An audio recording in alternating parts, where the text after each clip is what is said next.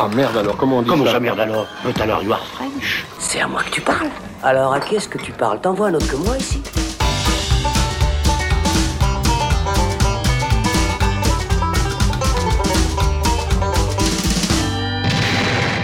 Salut les débilos, salut les gros bourrins, c'est l'été, alors on lâche les chevaux, on va à la playa, on décapsule une Corona, et si on est vraiment très courageux, on écoute même du reggaeton.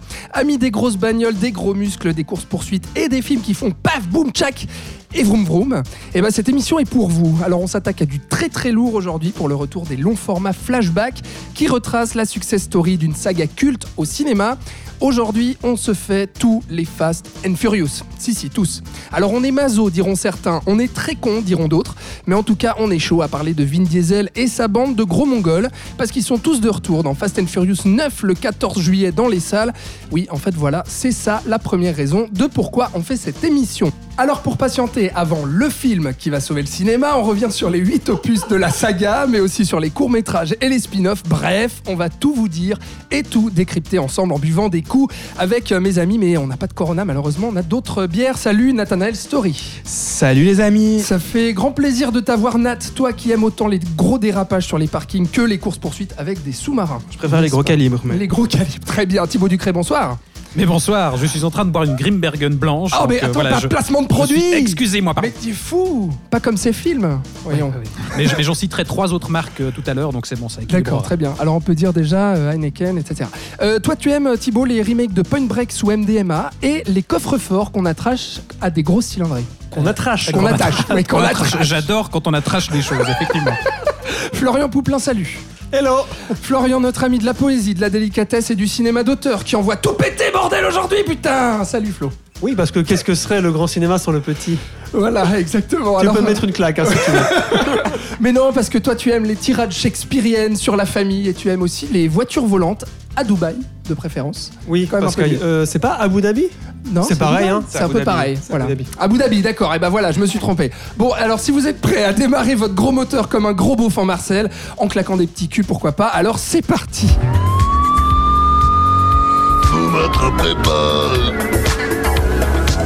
Salut les gars, vous me reconnaissez, c'est moi Babouliné. Babouliné. Alors je les entends déjà d'ici les rageux. hein. Oui, euh, pourquoi vous perdez votre temps avec des films de merde Gna gna gna, c'est pas du cinéma. En plus, il n'y a rien à dire sur ces films et même que c'est trop beauf et trop sexiste et puis trop nul quoi. Alors déjà, j'ai envie de vous dire que Vous avez raison. Merci d'être venu.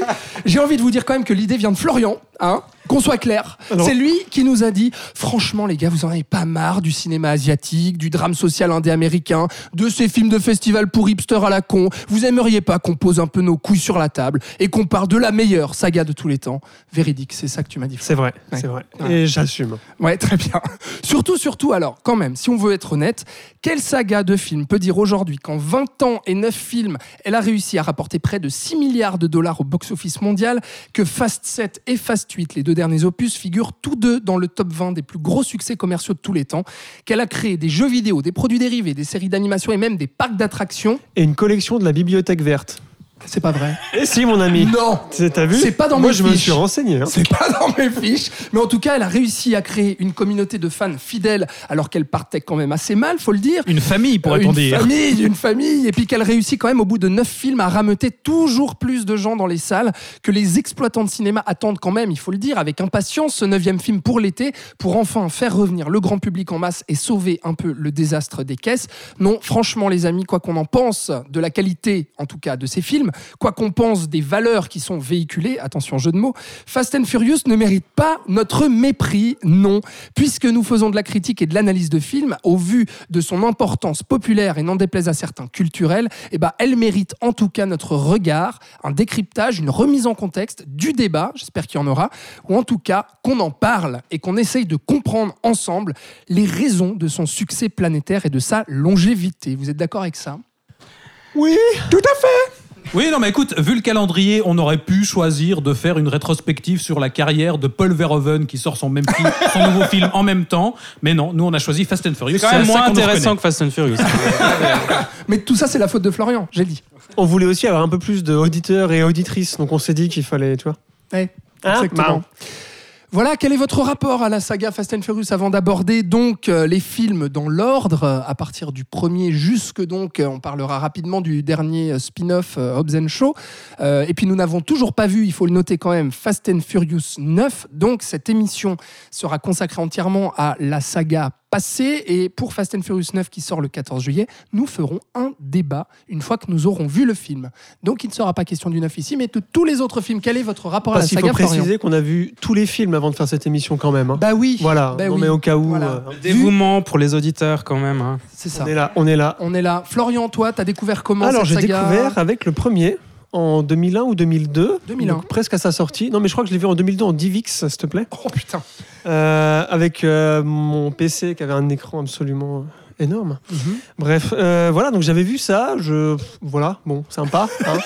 à l'époque, j'avais pas vu Point Break encore, donc moi, j'avais pas de Ah, référence, j'étais pas, non mais j'étais ado hein, en 2001, Ah ouais. s'il te plaît, j'avais 15 ans. Euh, et euh, après, je n'ai absolument rien vu puisque je suis rentré dans ce, dans ce cadre du cinéphile esthète, n'est-ce pas? Pasolini, euh, Kitano, Kubrick, ta mère, tout ça. Et ce n'est que en, je sais plus, 2015, je crois, que je suis allé voir le 7, tout simplement parce que c'était James Wan qui le réalisait. J'étais juste allé le voir parce que c'était James Wan, un réalisateur que j'aime beaucoup. Euh, et je m'étais pris une claque assez, euh, assez importante, surtout au cinéma, parce que euh, le 7, euh, pour moi, reste le meilleur, je crois. Et je suis content content d'avoir découvert tous ces films grâce à cette émission. Je crois que c'est pour ça que je l'ai poussé autant, parce que j'étais là. Ça va me donner une excuse en fait pour voir tous ces films. Pourquoi? J'avais la même question. non, que c'est pour le travail. En fait. un petit peu, voilà, il y avait un petit peu de ça, mais aussi. Euh, pourquoi ça marche en fait? Je m'étais juste posé la question tout bêtement parce que ça ne pouvait pas que se résumer à des courses de bagnole, à, à des dialogues de beauf ou à des petits culs et des gros seins. Et euh, j'ai découvert qu'il y a un petit peu plus que ça, pas trop non plus, mais quand même. et, euh, et donc je suis content d'avoir découvert cette saga puisque ça m'a. J'ai beaucoup aimé le côté sériel de ça. C'est-à-dire qu'on s'attache à des personnages qu'on va retrouver de film en film, qu'on est content d'avance de retrouver plus tard, etc. Ça m'a pas, mal fait penser à Ro- Rocky, toute proportion de qualité qu'on conservait, Ouais. mais Ro- Rocky où quand même chaque film c'est le même scénario. Mais à chaque film, tu es quand même tellement content de retrouver Rocky qui va à la fin se battre dans un combat absolument incroyable. Et là, tu sais qu'avec Fast and Furious, c'est la même chose. C'est entre Rocky et les Avengers finalement. voilà, c'est Ouais, ça. Tu vas retrouver euh, Vin, tu vas Ouais. retrouver euh, Mia, enfin tous ces gens là que tu commences à connaître et à aimer, euh, à aimer, enfin voilà, que tu commences à voilà, à être attaché finalement à eux. Et euh, donc du coup voilà, c'est peut-être aussi une des raisons du succès, c'est qu'à chaque fois euh, et l'histoire bien, bien entendu reste la même, hein, comme dans Rock- Rocky, même s'ils essayent de faire des trucs différents. Et, euh, et puis bah, boum boum boum boum, hein. et ça c'est cool aussi, hein, bien entendu. Effectivement. Voilà, pour euh, revenir un peu Ouais. à la base de. Donc voilà un peu mon rapport euh, Ouais. À Fast and Furious maintenant. Et je les connais tous. Maintenant, je pourrais en parler avec des gens. Ah tu bah vois. super. Bah, c'est pour, t'es- C'est c'est ça, pour ça que t'es là hein, ce soir. mais- Enfin aujourd'hui. C'est bien, c'est bien. Ouais, super. Vroom vroom, boum boum, pampan, tchac tchac, euh, Nathanaël. Oui, écoute, alors moi j'ai à peu près le même rapport que Florian à cette saga, c'est-à-dire qu'en 2001 j'avais également 15 ans, mais j'avais été voir le premier au cinéma. Vous êtes de la même oui. année tous les Mais deux. oui Ah. Et J'avais vu ça au cinéma et déjà, enfin à l'époque, j'avais trouvé ça assez nul en fait. Parce que 2001-2002, c'est quand même une année où il y a des gros blockbusters de grosse qualité qui sont sortis. Puis je trouvais que ce film, il arrivait là au milieu un peu. euh, Enfin, c'était très oubliable pour moi à l'époque. Et ensuite, j'avais vu le 2 en DVD. Et là, pour moi, c'était un peu la dégringolade totale où je me suis dit, c'est c'est de la merde, quoi, c'est pas possible. Du coup, j'ai arrêté. Et euh, je, je m'y suis remis au 5, qui est sorti en 2011, si je ne me Mhm. trompe pas. Et euh, j'ai beaucoup aimé en fait. Je trouvais que c'était un, un film d'action très efficace, euh, vraiment sympathique. Et euh, après, bah, j'ai suivi les, les suivants avec plaisir. Enfin, les suivants, j'ai vu que le 7 en fait après, qui, que, que- que j'ai beaucoup aimé comme Florian. Et du coup, très bien. rattrapé la saga aussi pour cette émission. Et voilà, c'était Ah, comme Florian, c'était un peu le- l'excuse pour, pour les Ah voir un peu tous une fois, une bonne fois pour toutes. Comme ça, c'est fait. Incroyable. Ah ouais. Et je trouve que bah, y, a- il y a ce côté sérialesque que, que j'apprécie aussi beaucoup en Mhm. fait. Et puis il y a ce côté un peu, ils ont un peu formé cette famille un peu dans la vraie vie, qui forment dans la saga. Je trouve ça assez intéressant comme évolution au fil des Ouais, années. parce que les Et, acteurs euh, sont vraiment des potes aussi. Voilà. euh. Alors après, il y, a des- il y a des exceptions. Je sais Et que, The voilà. Rock, ouais. Voilà, on The reviendra Rock, et, dessus. The Rock et Vin Diesel, je crois qu'ils se détestent, mais Oui. bref, ça c'est.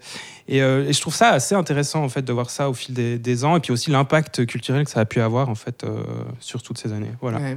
Très bien. Non, effectivement. Bon, moi, euh, personnellement, j'avais pas du tout vu euh, la, la saga avant. Enfin, j'avais découvert le 8 au cinéma sans avoir vu tous les autres. Donc, euh, ça ne servait pas à grand chose. Et finalement, eh bien, sous l'impulsion de Florian qui nous a dit Mais c'est les meilleurs films du monde. Merci Ben Florian. voilà, J'insiste. Hein. Mais Qu'est-ce qu'on ferait si sinon hein? Putain, c'est vrai que je, je te donne vraiment toute la responsabilité sur cette émission. C'est assez fou et c'est très hypocrite de ma part. Mais Thibaut, toi, comment as-tu découvert cette saga qui, quand même, il faut le Oui. dire, à la base, n'augurait pas du tout d'être euh, une, une saga. Personne ne flairait Non, le truc. Absolument Ça pas. devait être un petit. Enfin, on reviendra sur l'air, mais un petit films à euh, faire le truc. hein. Oui, Ouais, ouais, ouais, il a c'est ça. que ça prenne forme. un ouais. petit film d'exploitation qui ensuite, bah voilà, euh, n'a pas reçu le, le succès escompté avec les, les suites. Et puis d'un coup, boum, ça démarre. Et puis on en fait euh, l'une des franchises d'action les plus lucratives euh, et cultes finalement de, de tous les temps. Mais laisse-le parler. Alors j'y vais. Écoute, moi j'ai découvert la saga dans un, dans un contexte très particulier. Euh, j'ai découvert avec le quatrième volet, donc euh, le volet qui justement met en place finalement les bases, rassemble la famille et qui aussi, on y reviendra, mais je pense euh, un des pires. Euh, mais donc il est sorti en 2009. Je me souviens très précisément. Moi j'étais un peu sur la, la fin de l'adolescence et j'étais voilà, j'avais un groupe de potes qui étaient très branchés voiture, tuning, tout ça, ce qui n'était absolument pas mon cas. Bisous à tes potes. Voilà, je les embrasse.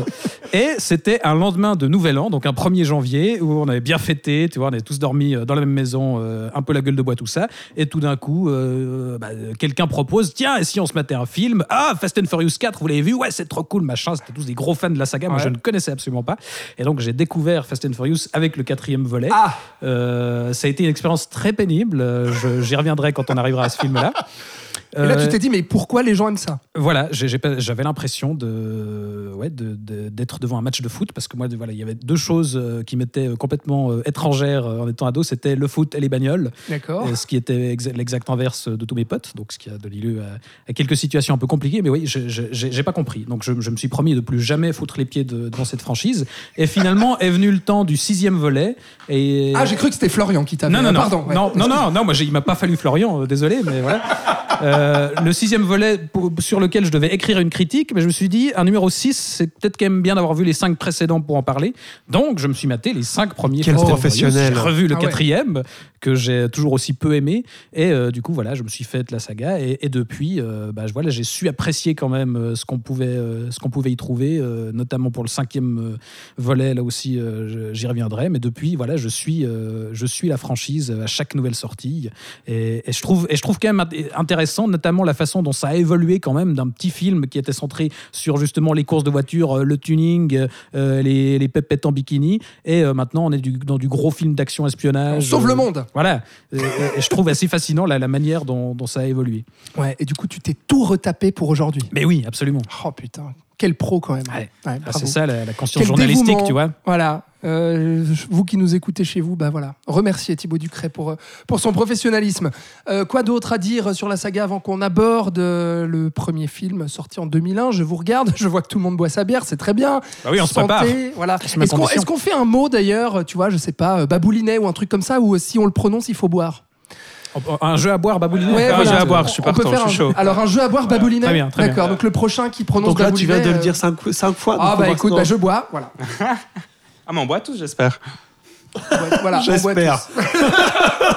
Eh, quand même, les gaillards. Nat, il est là, Nat, il est là. Bah ouais. Non, il s'est chauffé, il s'est dit. euh, bah, Ah, je suis jamais parti. bah, il a répondu tout de suite présent hein, quand on lui a proposé le- C'est vrai. la saga Fast and Furious. C'était il pas nous a lui dit- finalement qui était à la base de cette Mais idée à la base, je me rappelle, la dernière fois que je vous ai vu, j'avais dit on pourrait se faire une soirée Fast and Furious, boire des bières entre potes et tout Ah oui, c'est sympa. vrai. et la, la prochaine info que j'ai eue, c'est et si on faisait un long format Fast and Furious? J'étais là, non, mais t'as pas compris ma proposition en fait.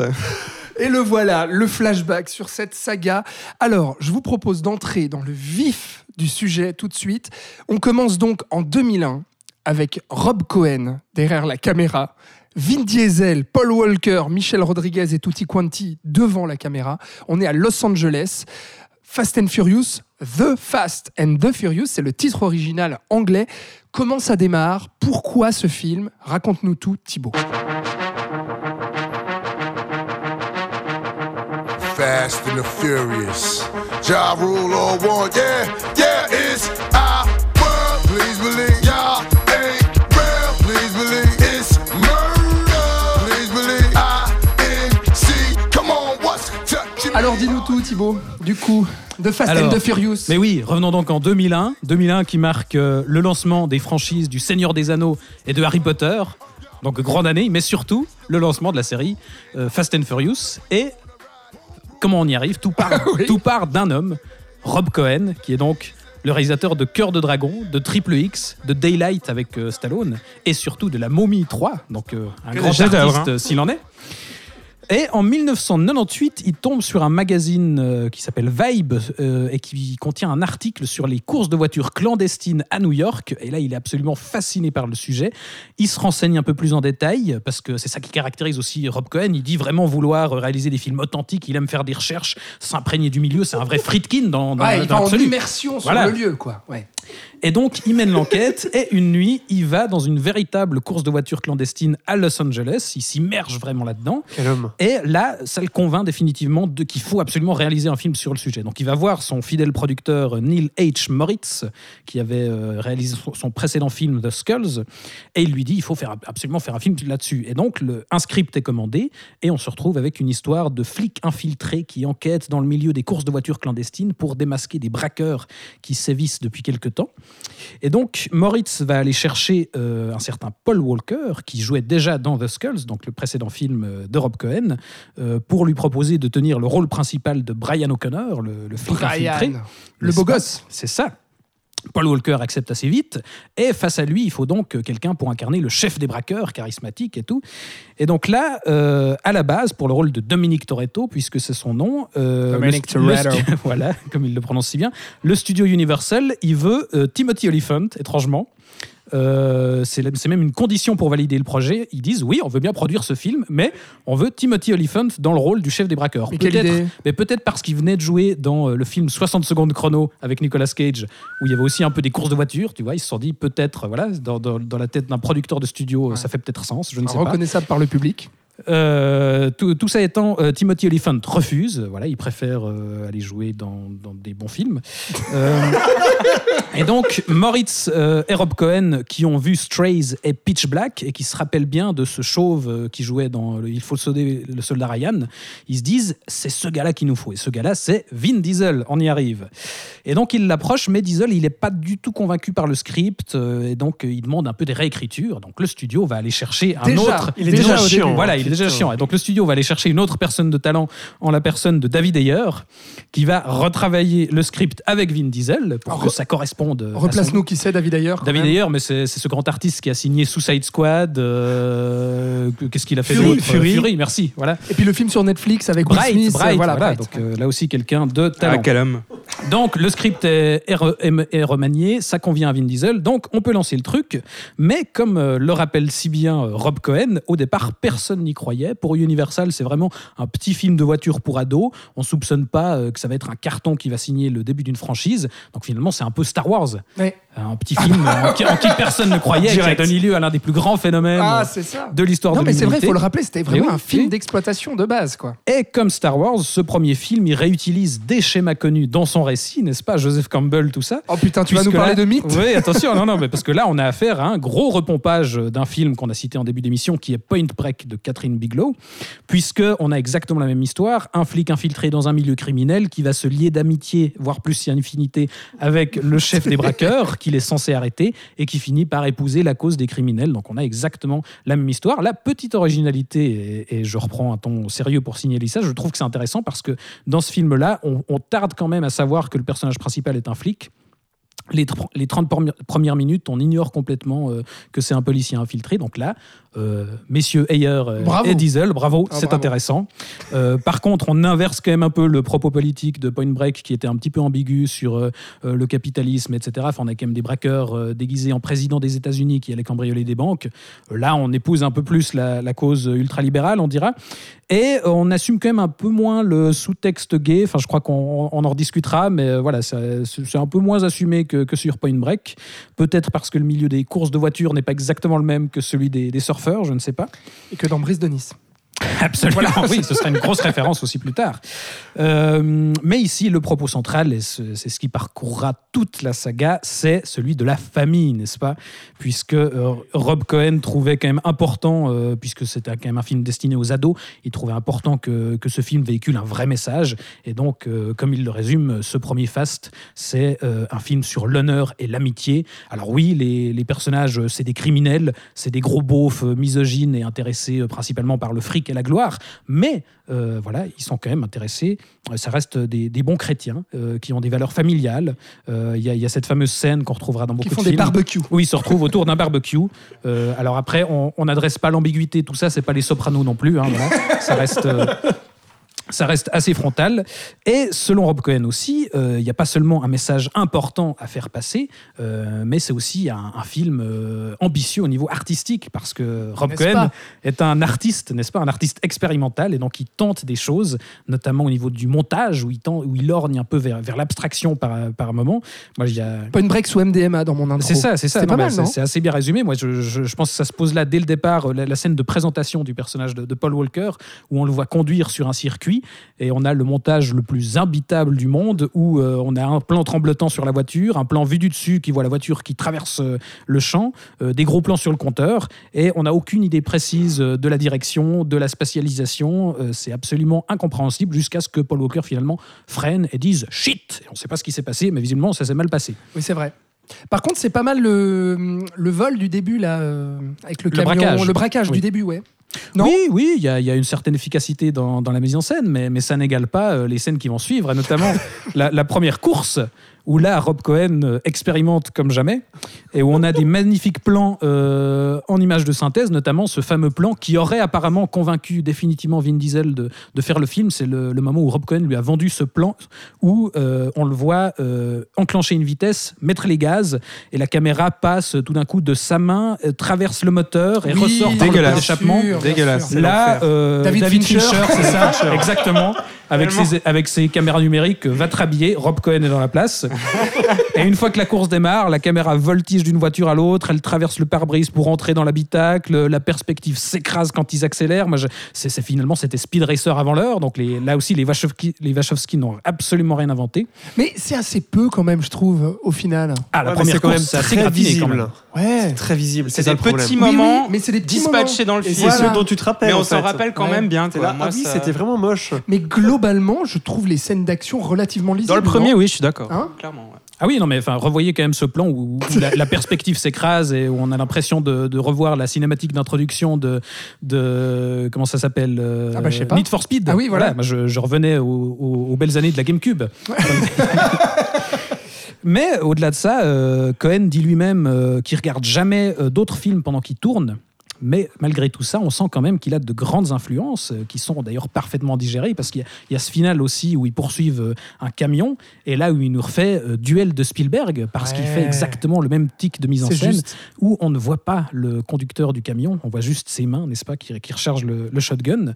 Et euh, avant ces, ces éclats un petit peu expérimentaux, il y a aussi toutes euh, des, des scènes qui, qui rappellent un peu de le western, avec ces scènes du début où Brian justement vient manger un sandwich au thon dans le boui-boui qui est tenu par la sœur de Dom, comme si c'était un saloon un petit peu.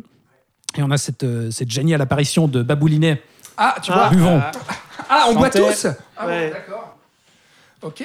Oui, ou alors j'ai pas compris les règles. Fais- Faisons comme ça. Donc, scène d'apparition de salaud. qui est, qui est dans l'arrière-boutique du resto, de dos, derrière un grillage, et qui tout d'un coup se lève pour aller chercher un coca, et il croise le regard de Paul Walker, et là on sent qu'il y a une vraie tension qui s'installe. Et là, le personnage, l'antagonisme, est créé, et c'est absolument formidable. Et d'ailleurs, Dom, qui finira par l'accueillir chez lui, et qui lui dira Tu peux boire ce que tu veux tant que c'est de la Corona. Ouais. Et alors là, tout est dit, la mythologie Voilà. est posée, Tout est lancé. et la grande saga est née. Voilà. Et Pitbull arrivera quelques années plus tard C'est ça. pour le reggaeton. Voilà, donc euh, Non, mais gros, c'est- gros départ pour cette, euh, Gros départ, mais pour cette franchise.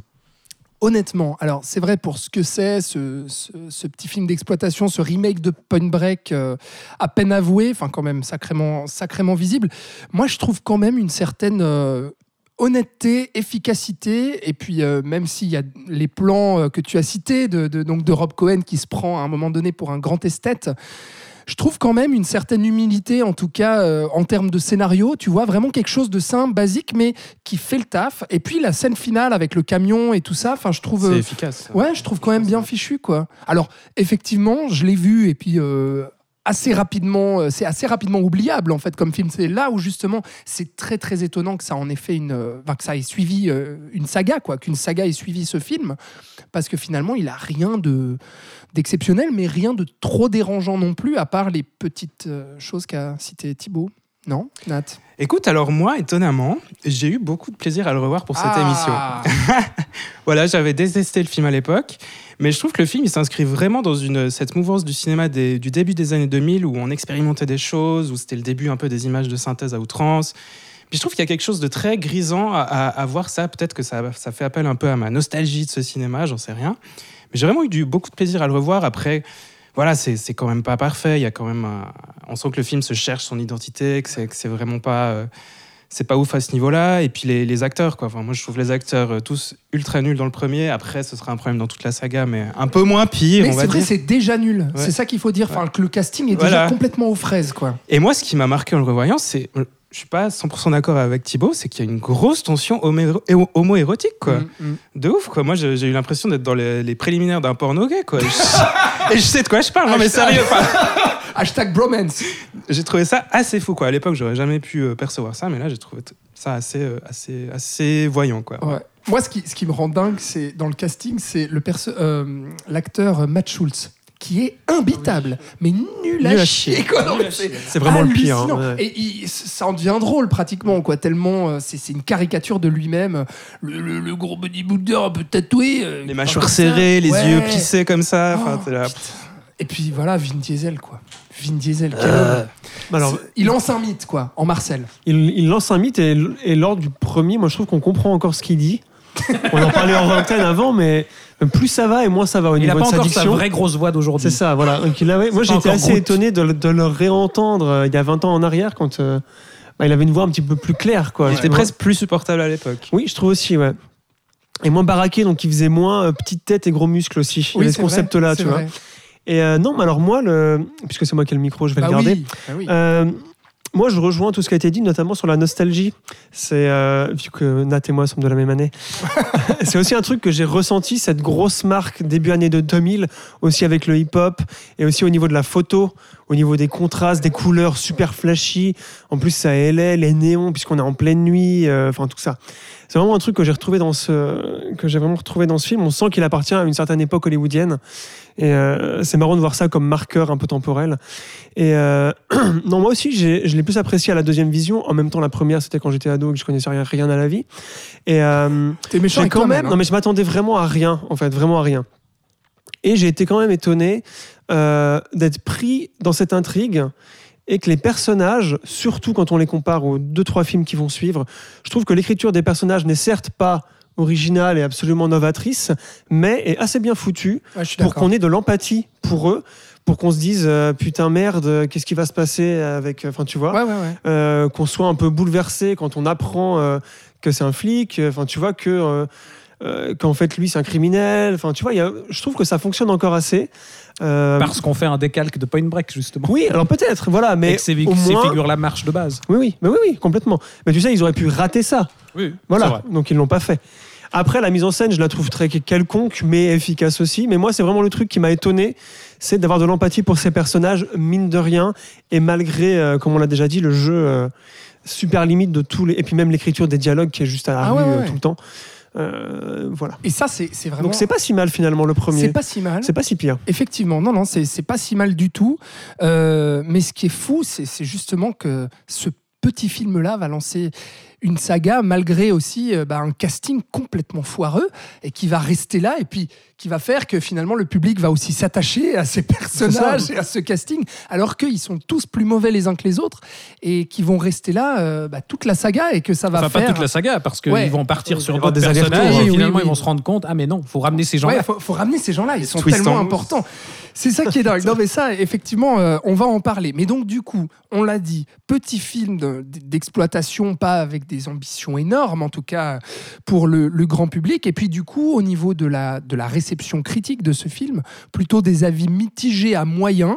Euh, on dit justement, la critique disait à l'époque que c'était bah, une série B correcte, mais sans plus. quoi. Et au final, je, je trouve que... Comme Star Wars. Mais je crois qu'ils diront, ils diront ça de tous les autres, non Non, non, non, Non, pas du tout. verra. Non, Ok, non, non, non, l'impression que j'avais. Les avis sont contrastés après, et puis euh, même euh, bien meilleurs sur justement le- la fin de la saga, mais on, on va y revenir. Donc voilà pour la réception critique. Et au niveau commercial, donc c'est un film. Alors, je disais, on dit série B, on dit film d'exploitation, mais quand même avec un budget de 38 millions de dollars, ce qui est non plus pas dégueulasse. Et il en rapporte quand même, donc gros succès surprise, parce qu'il rapporte plus de 200 millions de dollars au box-office mondial. Donc énorme succès. Et là, forcément, à ce moment-là, bah là, Universal se dit Ok, d'accord, on, on pensait pas, mais on tient un filon, il va falloir qu'on l'exploite. Et, c'est, euh, et, du coup, c'est là, que, c'est là que tout se lance. Et juste avant de parler du 2, il y a quand même quelque chose, puisque je pense qu'on est pas mal à l'avoir vu ici, c'est qu'il y a un court-métrage. Ah, Pour faire le lien entre le 1 et le 2. Parce Oui. que c'est pas ce qu'il fallait, parce que sinon on comprenait pas ce qui se passait dans Alors, le 2. tu veux nous en parler, Florian Non, non, non, absolument pas. Alors, Turbocharge de Prélude, sorti donc en 2003, réalisé par Philip J. Atwell, et qui fait donc une transition entre le 1 et le 2, parce que, je vais y revenir après, euh, il n'y aura plus euh, Vin Diesel dans le 2, et donc il va falloir se centrer sur le personnage de Paul Walker. Et donc, ce court-métrage nous montre comment Paul Walker est arrivé à fuir la police à la suite du 1 et pour pouvoir lancer le 2. Donc on est dans un court métrage de 10 minutes sans parole qui ressemble totalement à un clip des années 2000 finalement. Est-ce que quelqu'un a quelque chose à dire sur ce court métrage Mec, euh, moi je trouve qu'il a bien compris l'esprit de l'agent saga, puisqu'il n'y a rien qui se dit, et t'as juste euh, du vroom vroom tout le temps. Et vraiment, je me suis posé la question est-ce que dans les autres films on a besoin de tous ces dialogues? Tu vois, je me suis demandé. En me disant que ce court-métrage avait peut-être compris. Mais bon, vu que dans le 2, dans Ah, le mais 3. il parle pas de la famille, ce court Non, métrage. parce que, Ah, parce que Ça Paul, sert, les parce que Paul, il est tout seul. Il est tout seul, il roule, euh, il fait des petits boulots, je me rappelle plus ce qui lui arrive, et puis Ouais. il fi- il finit à Miami, c'est ça? Ouais, c'est ça. Avec Voilà. un montage ultra cut comme ça. Et puis avec des cartes, une carte avec un trait rouge qui apparaît plusieurs fois pour Oui. savoir dans quelle, dans quelle direction il va. Ah, donc court métrage Important, hein. qui sera euh, attends, dans les je- bonus dans du les- DVD du 2, un truc comme ça. Exactement. Donc Ouais. euh, en fait pas du tout diffusé euh, au cinéma quoi. Donc c'était du bonus. Ce qui nous amène en 2003 avec Too Fast, Too Furious de John Singleton. Et c'est moi qui vous en parle.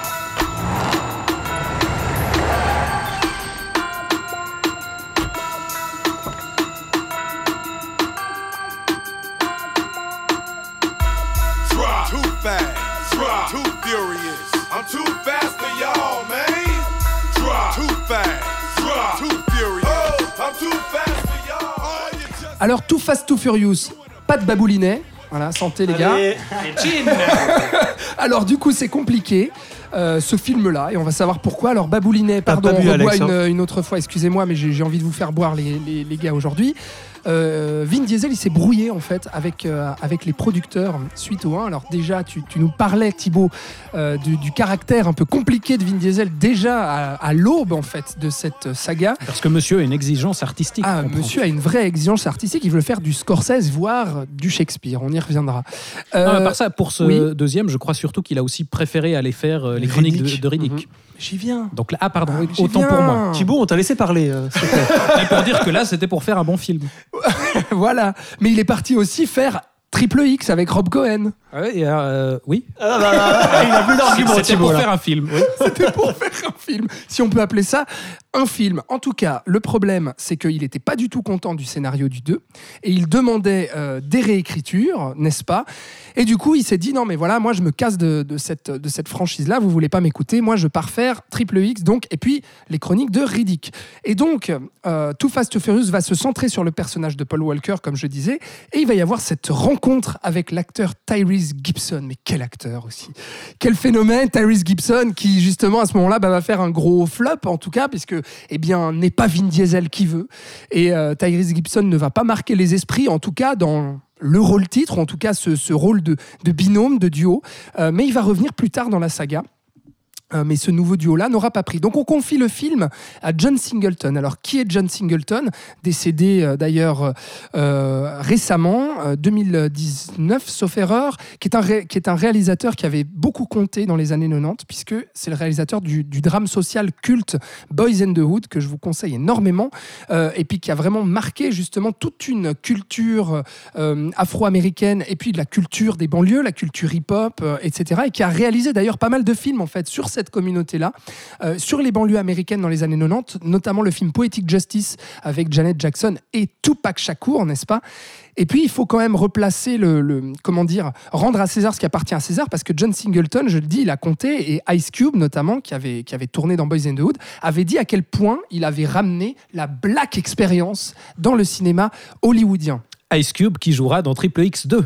Tout est lié. Tout est lié, exactement. Donc pour dire en fait l'importance de ce mec-là, euh, donc il connaît aussi cette culture finalement euh, ur- très urbaine et liée au hip-hop euh, qu'ils essayent d'instaurer dans cette saga Fast and Furious, qui en tout cas, comment dire, pointe le bout de son nez dans le premier. Et puis ça va être vraiment être la volonté de s'orienter là-dedans dans le dans le 2, en tout cas de parler aussi à ce public-là, un public plutôt de, des, des banlieues américaines. C'est pour ça qu'on va le chercher. Et puis John Singleton, j'ai le dit, des, des drames sociaux américains, mais aussi qui avait réalisé un, un actionneur avec Shaft, qui était euh, un premier rôle euh, tenu par Samuel L. Jackson, et puis qui avait déjà travaillé avec Tyrese Gibson sur son film précédent Baby Boy. Et puis c'est John Singleton qui amène Tyrese Gibson, mais quelle bonne idée quand même et euh, ce qui est drôle, c'est que Singleton voulait faire un Fast and Furious. En fait, il a eu un gros coup de cœur, paraît-il, sur le premier film, où il s'est dit, mais c'est génial, en fait, cette course de voitures clandestine, moi aussi j'ai envie d'en faire un. Donc, Universal et John Singleton se sont trouvés.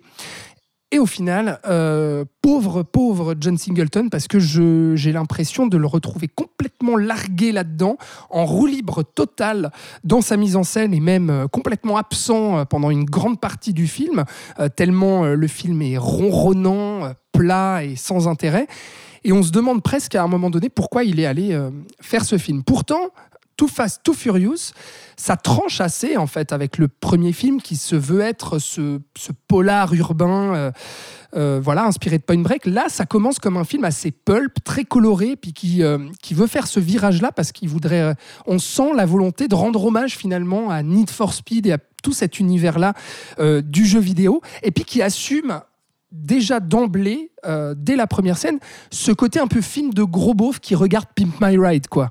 C'est un peu ça, avec des, des, des, pardon, des Kaira qui claquent le cul des gonzesses, les gros moteurs, les jambes pimpées, les grosses sonos. Donc on rentre dans le film comme ça. Et puis on a une première course assez ludique finalement, euh, et puis euh, pas vraiment honteuse, qui arrive à poser des, nouveaux personnages, et puis dont le, personnage de Ludacris qu'on va retrouver euh, plus tard, qui avait une afro d'ailleurs dans ce film, voilà. Et très bizarrement, euh, là où j'ai commencé ce film-là, donc que je n'avais jamais vu, Too Fast Too Furious, je me dis, ok, donc orientation un peu jeu vidéo, un peu pulp et tout ça. Et en fait, pas du tout. Euh, très rapidement, ça se prend très vite au sérieux parce que on va faire une histoire à nouveau d'un duo de coopération avec un ancien prisonnier qu'on va rechercher, donc Tyrese Gibson, et gna gna gna. Il y a des tunnels de dialogue hyper chiants et des enjeux hyper cons Infiltration chez les criminels aussi. infiltration à nouveau chez les criminels euh, et on va vouloir poursuivre un gros baron de la drogue. Enfin, tout est d'une banalité assez hallucinante, à l'image de cette scène de torture à un moment donné avec un rat qui est très bizarre parce qu'elle fait complètement pchit et du coup elle se veut euh, euh, comment dire euh, tendue et puis euh, et puis atroce dans, dans, dans la torture et en fait je trouve ça complètement nul Ouais, et c'est cen- C'est censé poser le méchant comme quelqu'un de, Ouais. de très cruel avec des méthodes assez violentes et en fait euh, bah, il Ouais, interrompt En le fait, truc. Quoi. Aucun charisme. C'est ça. Et on se croirait dans un très mauvais James Bond à ce moment-là. Euh, jusque dans les scènes d'action, euh, bah, complètement, je trouve, sans idée, très plate, sans saveur. Et là, la mise en scène de John Singleton, alors attention hein, quand même, hein, parce qu'il nous fait les plans serrés sur les yeux, les plans serrés sur le compteur, sur les pédales, sur les jantes.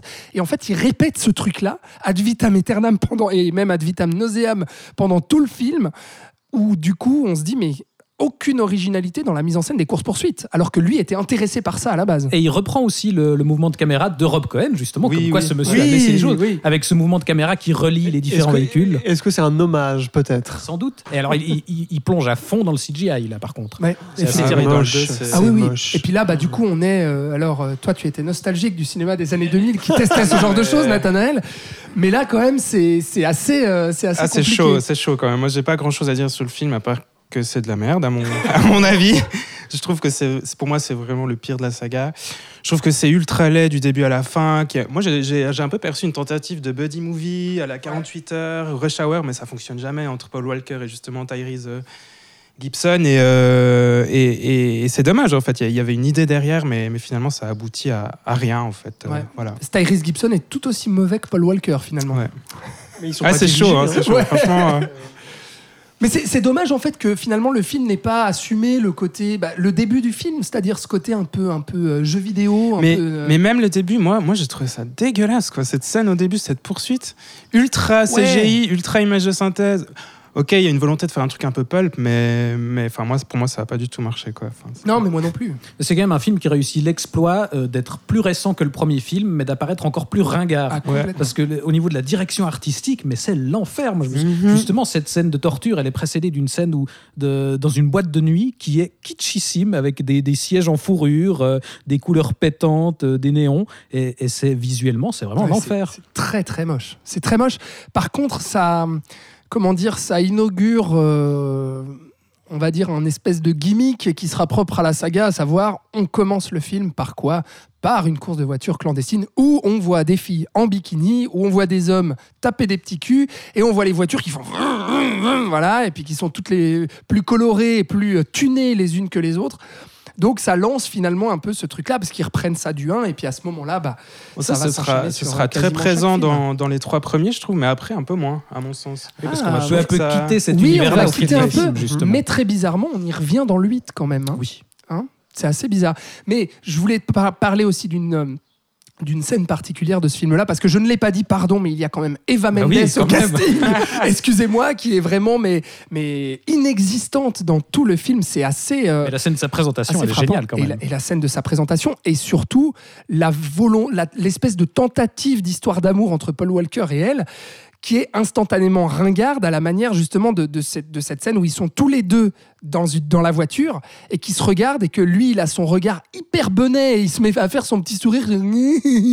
Et puis, et puis il y a vraiment ce truc où il va accélérer, accélérer, accélérer et puis ah, il va la regarder comme ça parce qu'elle est trop jolie. Et en fait, moi, ce qui me fait rire avec cette scène-là, c'est que je pense à ce qu'a pu faire dans cette volonté de créer une histoire d'amour à travers un bolide, à travers de la vitesse. Je pense en fait à ce qu'a pu faire Michael Mann dans, dans Miami Vice avec bah Colin Farrell et, dans Exactement. Et là, j'y pense et, et je me dis putain, Michael Mann, c'était autre chose quand même. Et je pense Il n'y a pas photo. hein. Ouais, il n'y a pas photo, quoi. Et, et- et voilà euh, comment, comment on arrive à rater quelque chose et à faire quelque chose d'instantanément ringard en une scène. Mais, Je trouve- mais tous, excuse-moi, vas-y. Vas-y, vas- ouais, bah, moi, je trouve un des gros problèmes du film aussi, c'est que justement le personnage de Brian est de nouveau flic infiltré, comme dans le 1. Et moi, j'ai pas, j'ai, enfin, j'ai pas vu ce court métrage entre les, les deux premiers.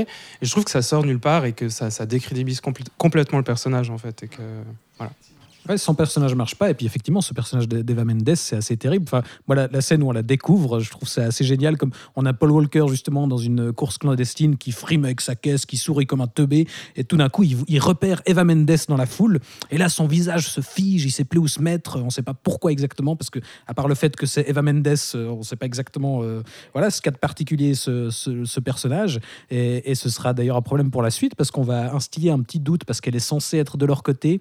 Et tout d'un coup, on va nous faire croire euh, à un moment que elle, elle jouerait peut-être double jeu, mais on va jamais le creuser plus Ouais. loin et Non, ça non. tombera complètement à l'eau. Ouais, complètement. Et c'est vrai que ce film-là, euh, eh bien, sera effectivement considéré comme un des plus mauvais, si ce n'est le plus mauvais euh, de la saga, à peu de choses près.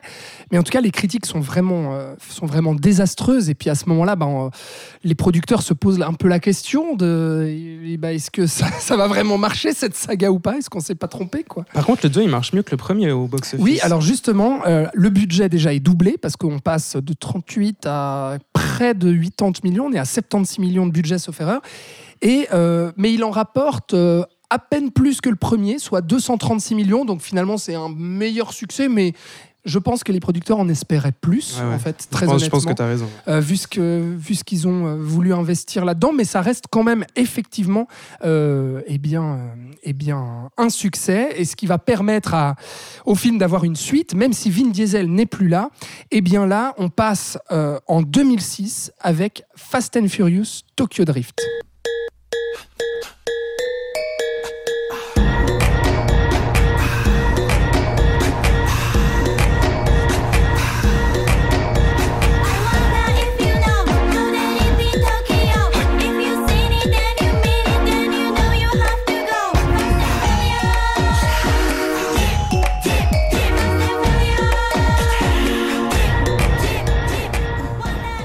Voilà, Fast and Furious Tokyo Drift. Alors Universal euh, n'arrive toujours pas à convaincre Vin Diesel ni Paul Walker qui se désolidarise euh, aussi, tout comme Tyrese Gibson, parce qu'apparemment personne n'est content de ce que veulent faire les producteurs, apparemment. Alors ils doivent faire euh, avec euh, du sang neuf, ils doivent faire autre chose. Et on part au Japon. On fait du film d'action là, euh, très inspiré aussi des jeux vidéo, et on décote cet acteur incroyable, Lucas Black, a.k.a. Ah. le pire acteur du monde, je pense Ah oui. qu'on avait aperçu dans Jared quand même. Et on engage le scénariste Chris Morgan qui sera ensuite sur tous les autres épisodes. Dis- Dis-nous en plus, Nathanaël. Oui, d'a- d'ailleurs, ils ont dû justement créer un, un nouveau scénario. En fait, ils ont imaginé ce- ce- cette action à Tokyo dans le futur, ce qui a convaincu la prod justement de, de, de- de faire ce film. Mais je trouve que ce sera un des gros, gros problèmes de la saga. Mais je vais y revenir plus tard. Je vais d'abord parler de Justin Lin. Je pense que c'est important puisque ce sera quand même un des le réalisateur de la saga en fait, puisqu'il va réaliser le, ben, le 3, le 4, le 5, le 6 et le 9 qui sort, euh, qui sort tout bientôt là. Donc euh, Justin Lin est né à Taipei, donc à Taïwan, mais il va grandir en Californie et il fera ses études à l'University of California de Los Angeles. Voilà, et il réalisera son premier long métrage en 2002 qui se- s'intitule Better Luck Tomorrow qui va lui ouvrir les portes d'Hollywood, voilà. Et pour l'anecdote, dans ce film, il y a un personnage qui s'appelle Han, incarné justement par Song Kong, qui sera un personnage récurrent dans les Fast and Furious. Qui reviendra un peu au Voilà. chausse-pied. Exactement, ouais. Euh, voilà. Et ensuite, il va réaliser Annapolis avec Jordana Brewster et Tyrese Gibson, donc deux acteurs qui sont aussi récurrents dans la saga. Et c'est à partir d'Annapolis qu'il commence sa, sa collaboration avec euh, Brian Tyler, qui sera le compositeur attitré finalement, pas très inspiré à mon avis de, de- de toute la saga. euh, voilà. Donc, euh, c'est voilà. le début des noms euh, finalement. euh, bah, tu vois, je, je- je citais le scénariste, mais donc scénariste, réalisateur, la musique. Voilà, ça va être tous des noms récurrents qui vont revenir tout au long de la saga. Et justement, après ce Annapolis, il va réaliser ce Fast and Furious Tokyo Drift. Donc je vais quand même parler en gros de quoi ça parle, puisque vu qu'on quitte un peu tous les personnages dont, on avait l'habitude jusqu'à maintenant. Donc on suit le personnage de Sean aux États-Unis, un jeune homme qui doit, je sais plus exactement son âge dans le film, mais 17-18 ans, enfin il est en fin d'adolescence. Il accumule les ennuis avec la police à force de faire des courses de voiture. Donc euh, course de voiture ou concours de bite, hein, après avoir, euh, à voir comment on veut interpréter ça, mais il sera placé chez son père à Tokyo au Japon dans l'espoir que justement il soit remis un peu sur le droit chemin. Ce qui ne sera évidemment pas le cas puisqu'il sera assez vite euh, introduit aux courses de voiture euh, de Tokyo, courses de, de rue en fait de Tokyo, où euh, la discipline du drift tient une place très importante, ce qui je trouve est assez intéressant dans le film, puisque c'est une, une discipline spécifique appliquée aux, aux routes euh, de Tokyo et du Japon, puisque c'est des routes qui sont assez courbées, donc ça fait sens de faire des dérapages en fait sur ces, sur ces routes. D'ailleurs, parking euh, avec voilà, les, exactement, ouais. les- les montées circulaires comme ça. Ouais. Faut faire du dérapage. Ouais, c'est ça, ouais. Et euh, pour l'anecdote, sur la fin du film, on aura même droit à du touge, qui est la discipline Oh. du drift dans les montagnes japonaises. Voilà. Et euh, du coup, il va, il va faire ses, ses courses de voiture, il va être confronté à DK, donc euh, Dri- Drift King. Ce sera son. Non, pas Ah ouais, le, le- DK. le- surnom, quoi, le surnom. Euh, qui sera un peu son, son- l'antagoniste et son, son, rival, en fait, pendant tout le film, où ils vont faire des courses de voiture constamment. Ils vont se, se disputer la même fille, et il sera pris sous l'aile du personnage de Han, donc, qui est introduit dans ce Fast and Furious 3. Et euh, par la suite, il sera confronté au Yakuza, dont le chef est incarné par le légendaire, légendaire Sonny Shiba, voilà, qui est quand même, ce qui est quand même assez cool. Et euh, voilà, ça, ça se termine en fait par justement cette course de voiture dans les montagnes japonaises, et, et voilà. Donc, euh, C'est complètement con, non? Mais je suis pas complètement d'accord. Moi, je. Attention, il va y avoir du débat. Voilà, c'est bien. Il va y avoir débat sur le 3, je pense. Parce que, écoute, moi, j'y allais à reculons pour ce FF3. Pas confondre avec Final Fantasy. hein. Mais euh, parce qu'on en dit beaucoup de mal depuis sa sortie et étonnamment, j'ai été surpris en bien. Oh là Voilà, là là voilà, là. voilà. Non, c'est vrai, il faut le dire, c'est le mal aimé, enfin avec le 2, hein, mais Il Tokyo Drift, c'est vraiment aimé, le quoi. renier de, de la saga. euh. Et je trouve ça dommage, personnellement. Mais je vais expliquer pour toi. Pourquoi Parce que. euh, Tu peux aussi expliquer pour lui, hein, parce que je crois pas qu'il ait compris. Je trouve que la thématique de la, de la recherche de l'identité, de la recherche de sa place dans la société, qui est finalement un peu le, en, en filigrane de toute la saga, euh, a ici un sens euh, qui, qui prend vraiment, enfin ça prend vraiment sens puisque ce sont des, des adolescents en fait, et ça fait sens, je trouve, à cet âge-là de, de se chercher, de, de, de chercher sa place. D'ailleurs, il y a des dialogues, bon, c'est tout- c'est jamais très subtil hein, dans Fast and Furious, mais à un moment, Sean dit toute ma vie, on m'a dit que je n'étais pas à ma place. Enfin voilà, il y a. Tu le fais bien. Enfin voilà, c'est- c'est- c'est pas très subtil, mais je trouve que dans la démarche, c'est intéressant. Et en plus, il, il va, il va devoir faire ça à Tokyo, au Japon, qui est quand même une ville qui est réputée pour euh, faire perdre ses repères aux gens. On peut penser au Lost in Translation de Sofia Coppola, même si hein, je- j'essaye là, pas de. Je ne compare pas les films, c'est juste pour dire. C'est moins chiant quand même. Ça n'a pas la subtilité de Sofia Coppola, à mon avis. Mais, euh, mais je trouve ça intéressant, en fait, cette espèce de choc culturel. Et, euh, et je trouve qu'au travers du personnage de Han, parce que moi, quand j'ai vu le 3, j'a- j'avais un peu oublié les suites. Quoi. Je- et je trouve que dans le 3, il est intéressant parce qu'il est dans cette ville de Tokyo, un peu perdu. On sent qu'il traîne une grosse mélancolie, qu'il cherche un truc, qu'il n'est pas à sa place. Et d'ailleurs, spoiler alert, il va mourir euh, de manière assez radicale au milieu du film. Et je trouve que si on prend le film comme ça, hors du reste de la saga, je le trouve assez intéressant en fait de, ce qu'il fait avec ses personnages. Et, euh, et voilà, j'ai trouvé qu'en voyant les commentaires audio du Blu-ray de Justin Lin, c'est intéressant parce Oh, que T'es allé loin. hein. ah, j'ai été Ah, loin. monsieur Ah, l'investissement, l'investissement. Mais il dit qu'il essayait de, de- de créer une sorte de western postmoderne. Et moi, j'ai tout de suite pensé au western en, en voyant le troisième, en fait. Puis c'est une succession de duels, justement, jusqu'avant le duel final. Et euh, dans sa structure, je trouve ça, je trouve ça assez intéressant, en fait. Et, euh, bah, par contre, c'est pas très subtil, hein, comme d'habitude. Sean sera souvent appelé le cowboy. Han fait euh, fait référence textuellement au western à l'ancienne. Enfin voilà, il y a vraiment. euh, C'est pas très subtil, mais je trouve que, c'est intéressant. Ça va dans cette volonté du réalisateur et également avec la musique choisie, qui est assez inattendue à mon sens, parce qu'on entend du DJ Shadow, du Atari Teenage Riot, qui sont pas du tout des musiques pour les adolescents, alors que le film est clairement est clairement euh, Destiné aux destiné ados. aux ados, Mhm. quoi. Et, Mhm. ça, et ça fait une sorte de film un peu hybride entre western, postmoderne, un peu raté, mais pas trop. Et je pense que c'est aussi pour ça que, que le film s'est s'est planté au box-office. Ça a été d'ailleurs le, le film de la saga qui a, qui a le moins rapporté, clairement. Bah, c'est, c'est, le ratage, il est quand même lié au fait que déjà, il y a, non seulement il y a ni Vin Diesel ni Paul Walker, et surtout qu'ils essayent de faire porter le premier rôle Je vais y à revenir. Lucas Black. Je vais y bordel. revenir. Bah, vas-y. Parce que dans les points positifs, je trouve aussi que les scènes d'action sont, sont pour la plupart vraiment assez impressionnantes. Il a vraiment voulu tourner un max en dur, Justin Lin. Et euh, ils, ont, ils ont reconstruit en fait beaucoup de, décors en fait aux États-Unis. Par exemple, la scène de Shibuya où Han décède, elle est entièrement reconstruite aux États-Unis et je trouve que ça fait complètement illusion en fait. Ils ont quand même, pour l'anecdote, tourné quelques scènes à Tokyo. Ils ont eu d'ailleurs des problèmes avec la justice euh, au Japon.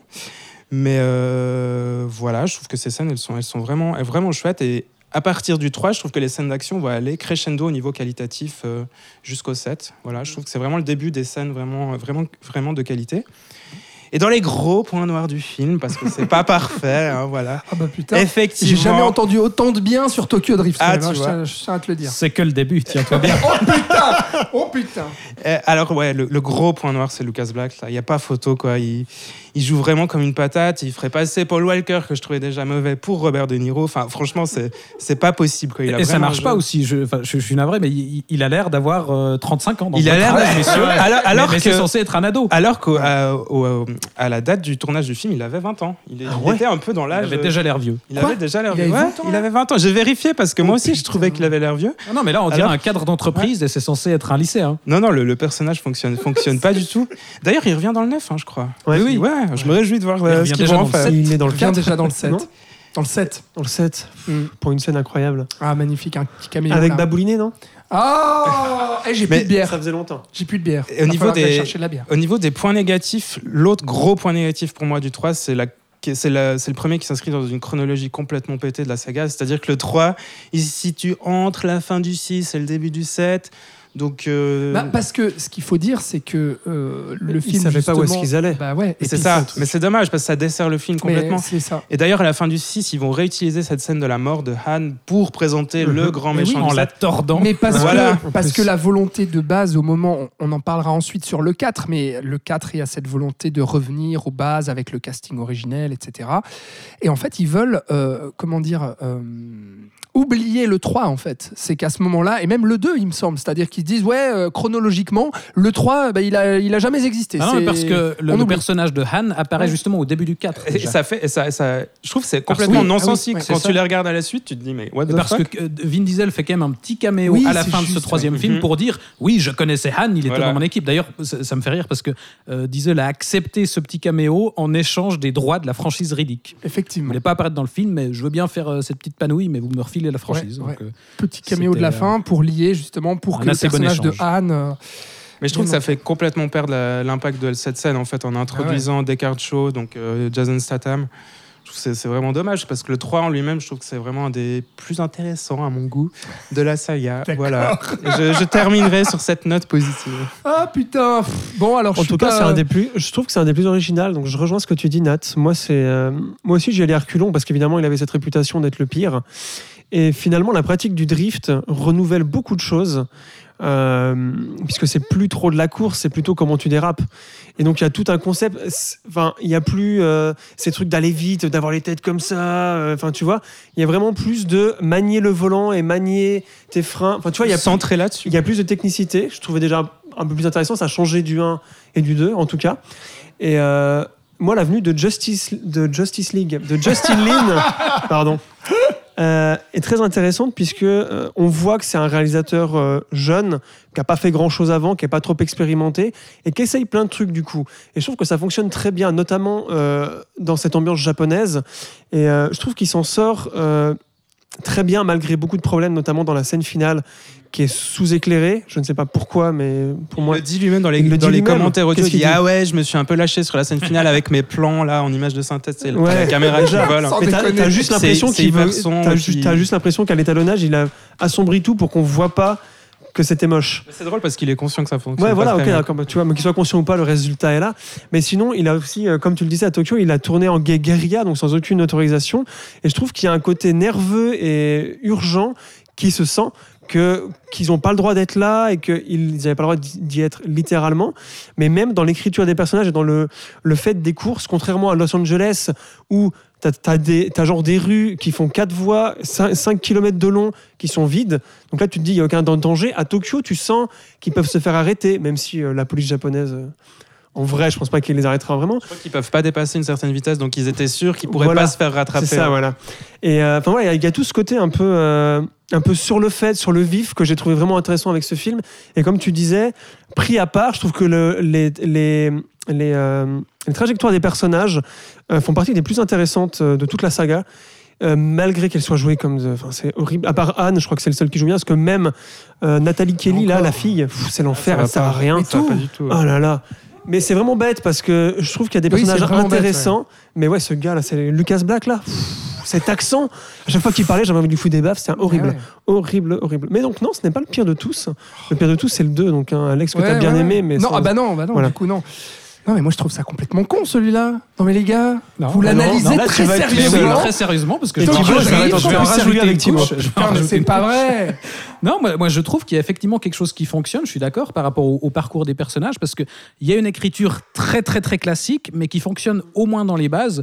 Euh, Nathanaël, tu le rapprochais du, du western. Moi, je trouve qu'il y, a- il y a un peu une structure de, de film de sport, dans le sens où euh, on a le héros outsider qui débarque dans un milieu qu'il connaît pas et qui va euh, voilà, suivre un peu un, un espèce de parcours d'a- d'apprentissage en même temps qu'il découvre le pays, où il va commencer par un échec, il va passer par une phase d'entraînement pour finalement arriver à la victoire. Et donc, c'est hyper bateau, mais ça fonctionne au moins dans les bases. Les, les personnages sont incarnés euh, n'importe comment, on est d'accord.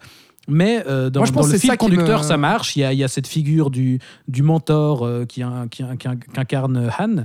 Et, et ça, ça fonctionne à peu près, je trouve. Et effectivement, moi, je, je, je, je l'avoue, moi, j'aime plutôt bien Justin Lin. J'ai une certaine affection pour lui. Je le trouve. euh, il il, il s'en sortira pas aussi bien sur tous les Ouais. épisodes, notamment dans le suivant. Mais il y, a une, il y a une vraie efficacité dans sa mise en scène. Déjà, quand on quitte, euh, quand on enchaîne les deux premiers et celui-ci, là, c'est beaucoup plus lisible, c'est beaucoup moins expérimental aussi, mais c'est très efficace. Il y, a, il y a cette très belle scène, notamment à la fin, je trouve, avec euh, un plan vraiment réussi où il dérape dans la foule. Là, Sur le passage il, il piéton. traverse euh, les piétons, exactement, et, il y a cette espèce Ça, de ralenti où on voit euh, justement cette voiture qui glisse au milieu de, de la foule de piétons. Et ça, ça marche vraiment bien. Et donc, ouais, il y, a- il y a une vraie efficacité. Maintenant, effectivement, il y a d'énormes problèmes d'écriture et d'incarnation. Il faut Ce- quand même attendre, excuse-moi, mais il faut quand même attendre une heure avant qu'il pose cet enjeu de film de vengeance. euh, Oui, ça va un peu de peine à démarrer. Et, et le début est problématique et, et on nous montre dès le départ l'échec de, de ce personnage principal parce qu'on a quand même ce générique qui nous le présente un petit peu comme un personnage différent de ce qu'on a eu euh, dans les deux, deux premiers films parce que voilà, c'est, il, a- il, est, il est un peu à l'écart, euh, voilà, il n'est pas intégré et on le voit justement, on le confronte à, à des figures de quarterback euh, qui, qui euh, terrorisent des gens, euh, je sais plus quoi, des, qui- des beaufs débiles qui, qui s'amusent avec. Ah oui, il y a cette scène où il frappe des piñatas euh, d'amérindiens. S'il te plaît, Et donc euh, voilà, on, on le met face à ça, puis on, on nous dit un peu, lui il sera différent, lui il sera plus intelligent que ça. Et en fait, la scène d'après, euh, il y a la copine du quarterback qui lui propose de faire la course pour la gagner elle comme trophée, et il sourit comme un beauf. Et donc finalement, on voit qu'il est aussi gros de bite par alors, excellence. ouais. alors exactement, je suis, je suis très étonné que vous n'en ayez pas, que vous, oh là là, je vais arriver à parler, euh, que vous n'en ayez pas parlé avant parce que c'est quand même le film. Alors on est qu'au troisième, hein, mais je pense que c'est le film le plus beauf de toute la saga. Ce début quand même avec les courses pour effectivement se mesurer la bite, où on a quand même une nana qui va se mettre elle-même au concours sans qu'on comprenne pourquoi, qui d'un seul coup, d'elle-même, de sa propre volonté, qui va dire Eh, si tu euh, gagnes la course, bah t'as le droit de m'avoir C'était déjà ça dans le premier film. hein. Mais- Vin Diesel prenait euh, Michel Rodriguez à la fin de la première course. Ah si, clairement. il lui disait je- C'est toi mon trophée Je suis Ouais, complètement d'accord avec ce qu'il dit. Et je trouve que dans le 3, ça gêne pas parce que justement, c'est des ados. Et ça fait sens dans ce contexte. je La nana qui monte en bagnole et qui dit Allez, le but, c'est que tu gagnes la course pour Et c'est les ados je américains, c'est peut-être une critique, parce que quand ils vont au Japon, c'est pas, c'est C'est pas, vraiment pareil, comme ça. ouais, Ouais, Puisque là, ils se, ils se disputent pas la fille, c'est, c'est plutôt la fille qui, Hmm. qui essaye d'aller vers l'autre, mais qui peut une- pas parce que, Le parce que l'autre il est Yakuza, bref, il y a tout un truc. Serait-ce une critique de la société américaine? Je pense pas, mais on peut et- interpréter ça comme ça.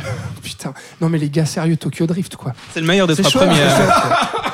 meilleur Pour des moi, trois c'est ce premiers que je préfère des trois Oh premiers. putain, vivement Je suis qu'on passe à la d'accord. suite. Moi aussi. Non mais bon, non, à part ça, je j'ai pas pris euh, de, Non, puis de c'est quand même- déplaisir parce que C'est quand même important j'ai ri. d'un point de vue de la franchise où, comme tu l'as dit au tout début, c'est le trio qui va définir ce qui va se passer après avec Ju- Ju- Chris Morgan, Justin Lin. J'ai encore failli dire Justice League, putain. Et Brian Tyler, c'est ça? C'est pas Tyler Bates. Hein. Ouais. Euh, enfin, ça, c'est quand même important de voir cette naissance-là. Et, les trois films suivants seront des préquels de ce film-là. Donc, En plus, là, tout tourne autour Ouais, de tout ça. tourne Tout autour de revient. Tokyo Drift finalement, ne serait-ce pas la pierre angulaire de cette saga de la saga. Putain, est-ce que vous me croyez si je vous dis que ça fait une heure déjà qu'on parle de cette saga Bien Fast and sûr. Furious alors qu'on en est qu'au On troisième va faire 4 film. heures. C'est magnifique. Facile. J'adore ce qui se passe. Euh, au niveau de la critique sur Tokyo Drift, eh bien, elles seront, elles seront très très mauvaises, mais moins que le deuxième, quand même, effectivement. En même Donc temps, ça rejoint ce que vous dites sur le fait que le deuxième est, est le, en tout cas considéré comme étant le moins bon de la saga. Euh, mais on vante quand même dans la critique les mérites de l'action de ce film. En revanche, on déplore énormément le casting et tout ça se comprend. Alors au niveau des recettes, eh bien, c'est le plus gros budget de la saga. On est à 85 millions de budget, donc un tout petit peu plus que le deuxième. En revanche, euh, au niveau des recettes, eh bien, on est beaucoup moins bon, enfin beaucoup moins bon, tout est relatif, mais on est moins bon que les deux premiers pour un budget supérieur, où on est à 158 millions de recettes, ce qui à ce moment-là, eh bien, pose un peu la question de, bon, les cocos, Universal, on continue ou on continue pas cette saga qui du coup, bon, bah en fait, on n'a plus les mêmes acteurs, on n'a plus les mêmes personnages. Qu'est-ce qu'on fout avec Fast and Furious? Eh ben c'est ce qu'on va voir avec Fast and Furious 4 ou bien juste Fast and Furious Sans les E. en VO qui est réalisé également par Justin, Justin Lin pardon, et c'est en 2009.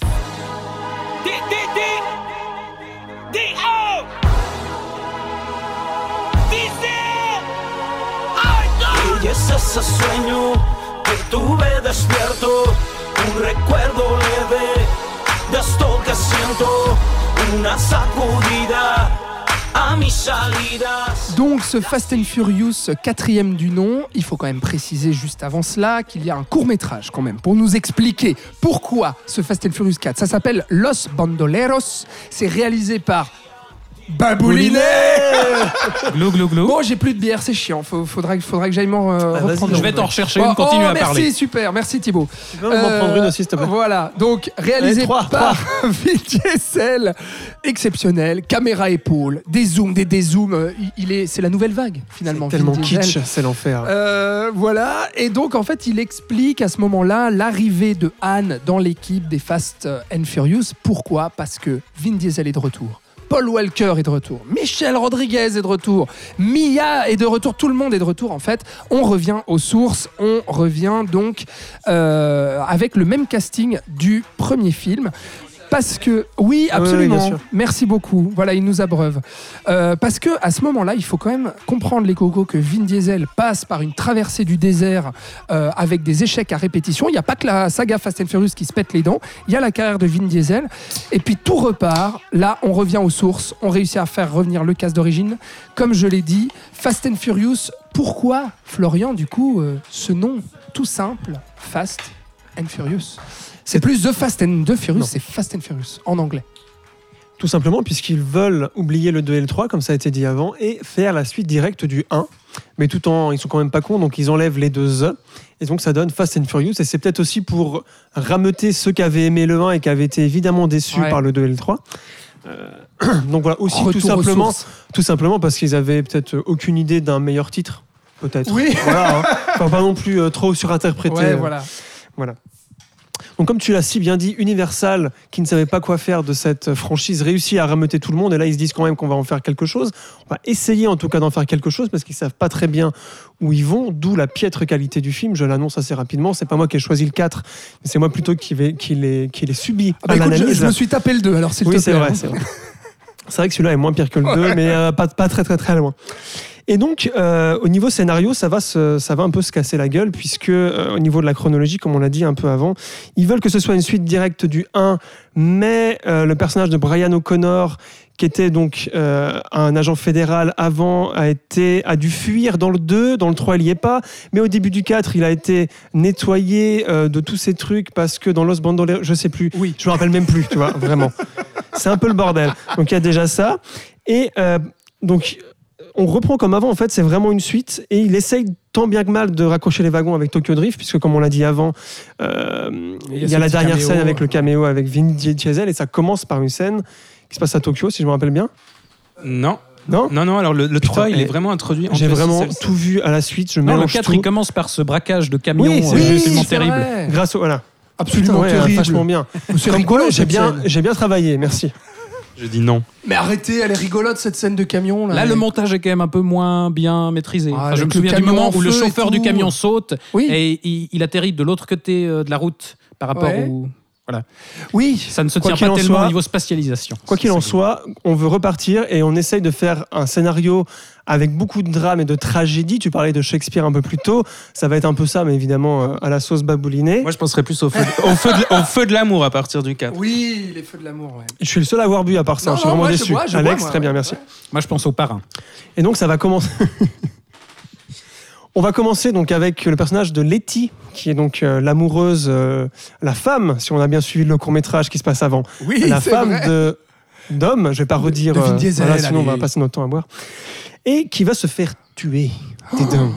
Dès le début, elle se fait tuer. Donc là, on est tout de suite dans un truc, mon Dieu, il va falloir trouver qui c'est, on va vouloir se venger. Évidemment, Vin, dans toute sa palette d'expressions fa- faciales, va nous en montrer des vertes et des pas mieux, c'est incroyable. Et il va donc s'allier à nouveau avec Brian, qui donc maintenant n'a plus de casier, hein, donc il est clean, pour euh, retourner, enfin aller sur les traces euh, d'un d'un boss de cartel mexicain de la drogue, Arturo Braga, et se faire engager en tant que transporteur de drogue entre les, les frontières. Et donc, il va y avoir des concours de courses, savoir qui va le plus vite, qui va pouvoir, à la seconde près, c'est super important, à la seconde près, pouvoir passer la frontière, sinon la drogue ne sera pas livrée à temps. Alors, on part déjà sur un postulat complètement con, mais bon, ça, c'est pas la première fois dans la saga. Et donc, voilà, cette histoire absolument incroyable qui. Qui pouvait pré- présager des choses assez bonnes, assez nouvelles, euh, enfin voilà, et qui va complètement se planter puisque c'est écrit mais avec le cul, c'est un, truc de fou. Et où on essaye aussi de refaire un peu le 1, puisqu'on retrouve ces deux personnages principaux, puis on essaye de, le, de, les, de, les, de les refaire s'entendre, pas s'entendre, euh, l'empathie ne fonctionne plus. En fait, on veut refaire le 1 en beaucoup moins bien, je sais pas comment c'était possible, parce que le 1 était En passable. beaucoup plus dramatique en fait. Voilà, mais du ça. coup, ça se veut tellement sérieux que ça, ça, ça tombe à côté à tous les coups. En tout cas, d'un point de vue écriture, je trouve. Mais c'est l'enfer. C'est l'enfer. Les personnages sont d'une sont d'une bêtise, euh, sont de stéréotypes. Enfin voilà, je vais pas Ouais. passer mille ans dessus, mais pour moi, le scénario est vraiment, est vraiment horrible. La mise en scène de. Oui. Ce qui est drôle, excuse-moi, mais c'est que justement là-dessus, enfin, ce côté gros drame et tout, en fait, on le doit finalement à une personne, c'est Vin. à Vin. Évidemment. Parce que lui, c'est- un grand acteur shakespearien. Exactement. Et en fait, ce qui est drôle, c'est qu'on sent vraiment que c'est lui qui veut euh, relancer cette Il a saga. des choses à raconter. Il a des choses à dire, des choses à raconter. Et en fait, c'est fou comme ce Fast and Furious 4, tout tourne autour de sa petite personne. Ouais, vraiment. Ouais, Mais complètement. le C'est problème, malade, hein. le problème est là aussi, c'est-à-dire que les autres, déjà que lui n'existe pas vraiment puisqu'il est mal écrit et qu'il joue assez mal. Enfin, ça, ça a toujours été le cas. Euh, mais il fait de l'ombre à tous les autres personnages qui eux auraient pu être intéressants parce que le personnage de Paul Walker n'existe pas non plus vraiment. Et enfin voilà, il y a ce truc de euh, cette, cette immense ombre euh, de Babolinet. Allez, Santé c'est facile hein, puisqu'on parle que de lui là sur le 4, euh, vous allez encore boire. hein. Quoi qu'il en soit, d'un point de vue du scénario, un point que je trouve intéressant, c'est qu'on en a parlé dans le premier film. Et là, je pense, fait exprès ou pas, c'est la, pour, pour moi, c'est le premier film où on sent vraiment la bromance. Donc, ce, ce, ce- comment est-ce qu'on dit ça, ce truc homo-érotique entre Paul Walker et Vin Diesel. Donc, ces deux personnages qui s'aiment et se détestent à la fois. Donc, on va avoir des petits allers-retours, bon, évidemment assez mal faits, mais de ouais, mais non, mais t'es pas sympa avec moi, mais en fait, t'es trop mon copain. Et Mais c'est euh, moi qui vais le plus vite. tout ça, ouais, voilà. Ça, on en a tout le long, et je trouve que c'est un côté assez intéressant. Enfin, moi, c'est ce qui m'a le plus intéressé dans le film, de voir où est-ce que ça dépassait euh, les, les acteurs Jusqu'où ça ou allait, quoi. quoi. Ouais. Voilà, ouais. Que ce Mm. soit fait exprès ou pas, hein, je voulais voir, mais j'ai jamais vraiment trouvé. Mais je pense que c'est pas fait exprès. Euh, mais j'ai trouvé du coup ce, ce truc assez intéressant puisque c'était latent dans le premier film, dans le deuxième peut-être un peu avec Roman, je suis pas sûr, mais voilà. C'est plus buddy movie dans le deux. Voilà. Et autre déception, c'est la mise en scène, puisque, euh, comme je disais avant, euh, Justice League était parti. euh, j'ai eh, j'ai dit Justice, Justice. Lin, l'aube de la. J'ai dit Justice League. Tiens, pour la peine, Babou Liné. Foiré.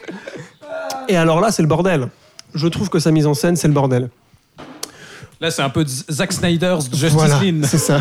Dans les tunnels. Dans les Ah, tunnels. cette scène, quelle On a le problème des effets spéciaux aussi, c'est-à-dire que les effets spéciaux se voient.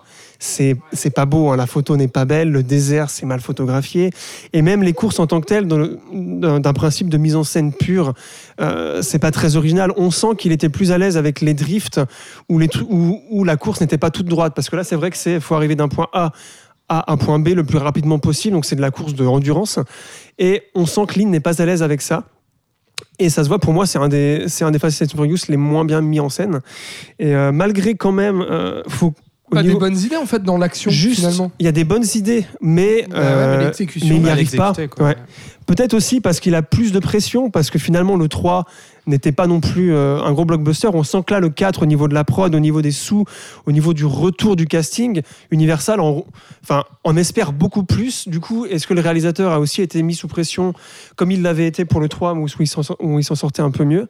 Va savoir, en tout cas, ça se ressent au niveau de la mise en scène. Euh, juste pour repère, au niveau des effets spéciaux, euh, c'était 2009, hein, donc c'est la même année qu'Avatar. Je vous laisse voir la Ça- différence. Ça la fout mal hein, quand même. D'ailleurs, Ah, c'est. Avatar qui avait au casting euh, Las Alonso et Michel Rod- Rodriguez, Ah, donc c'est ouais. tu peux encore plus comparer Mhm. en voyant les acteurs. Mais malgré tout, il y a quand même euh, la fameuse scène des tunnels qui s'en sort à peu près bien. Je dis non. Non mais disons que s'il y, a des- y a trucs à retenir, s'il y a des trucs à retenir, c'est quand même elle. Ouais.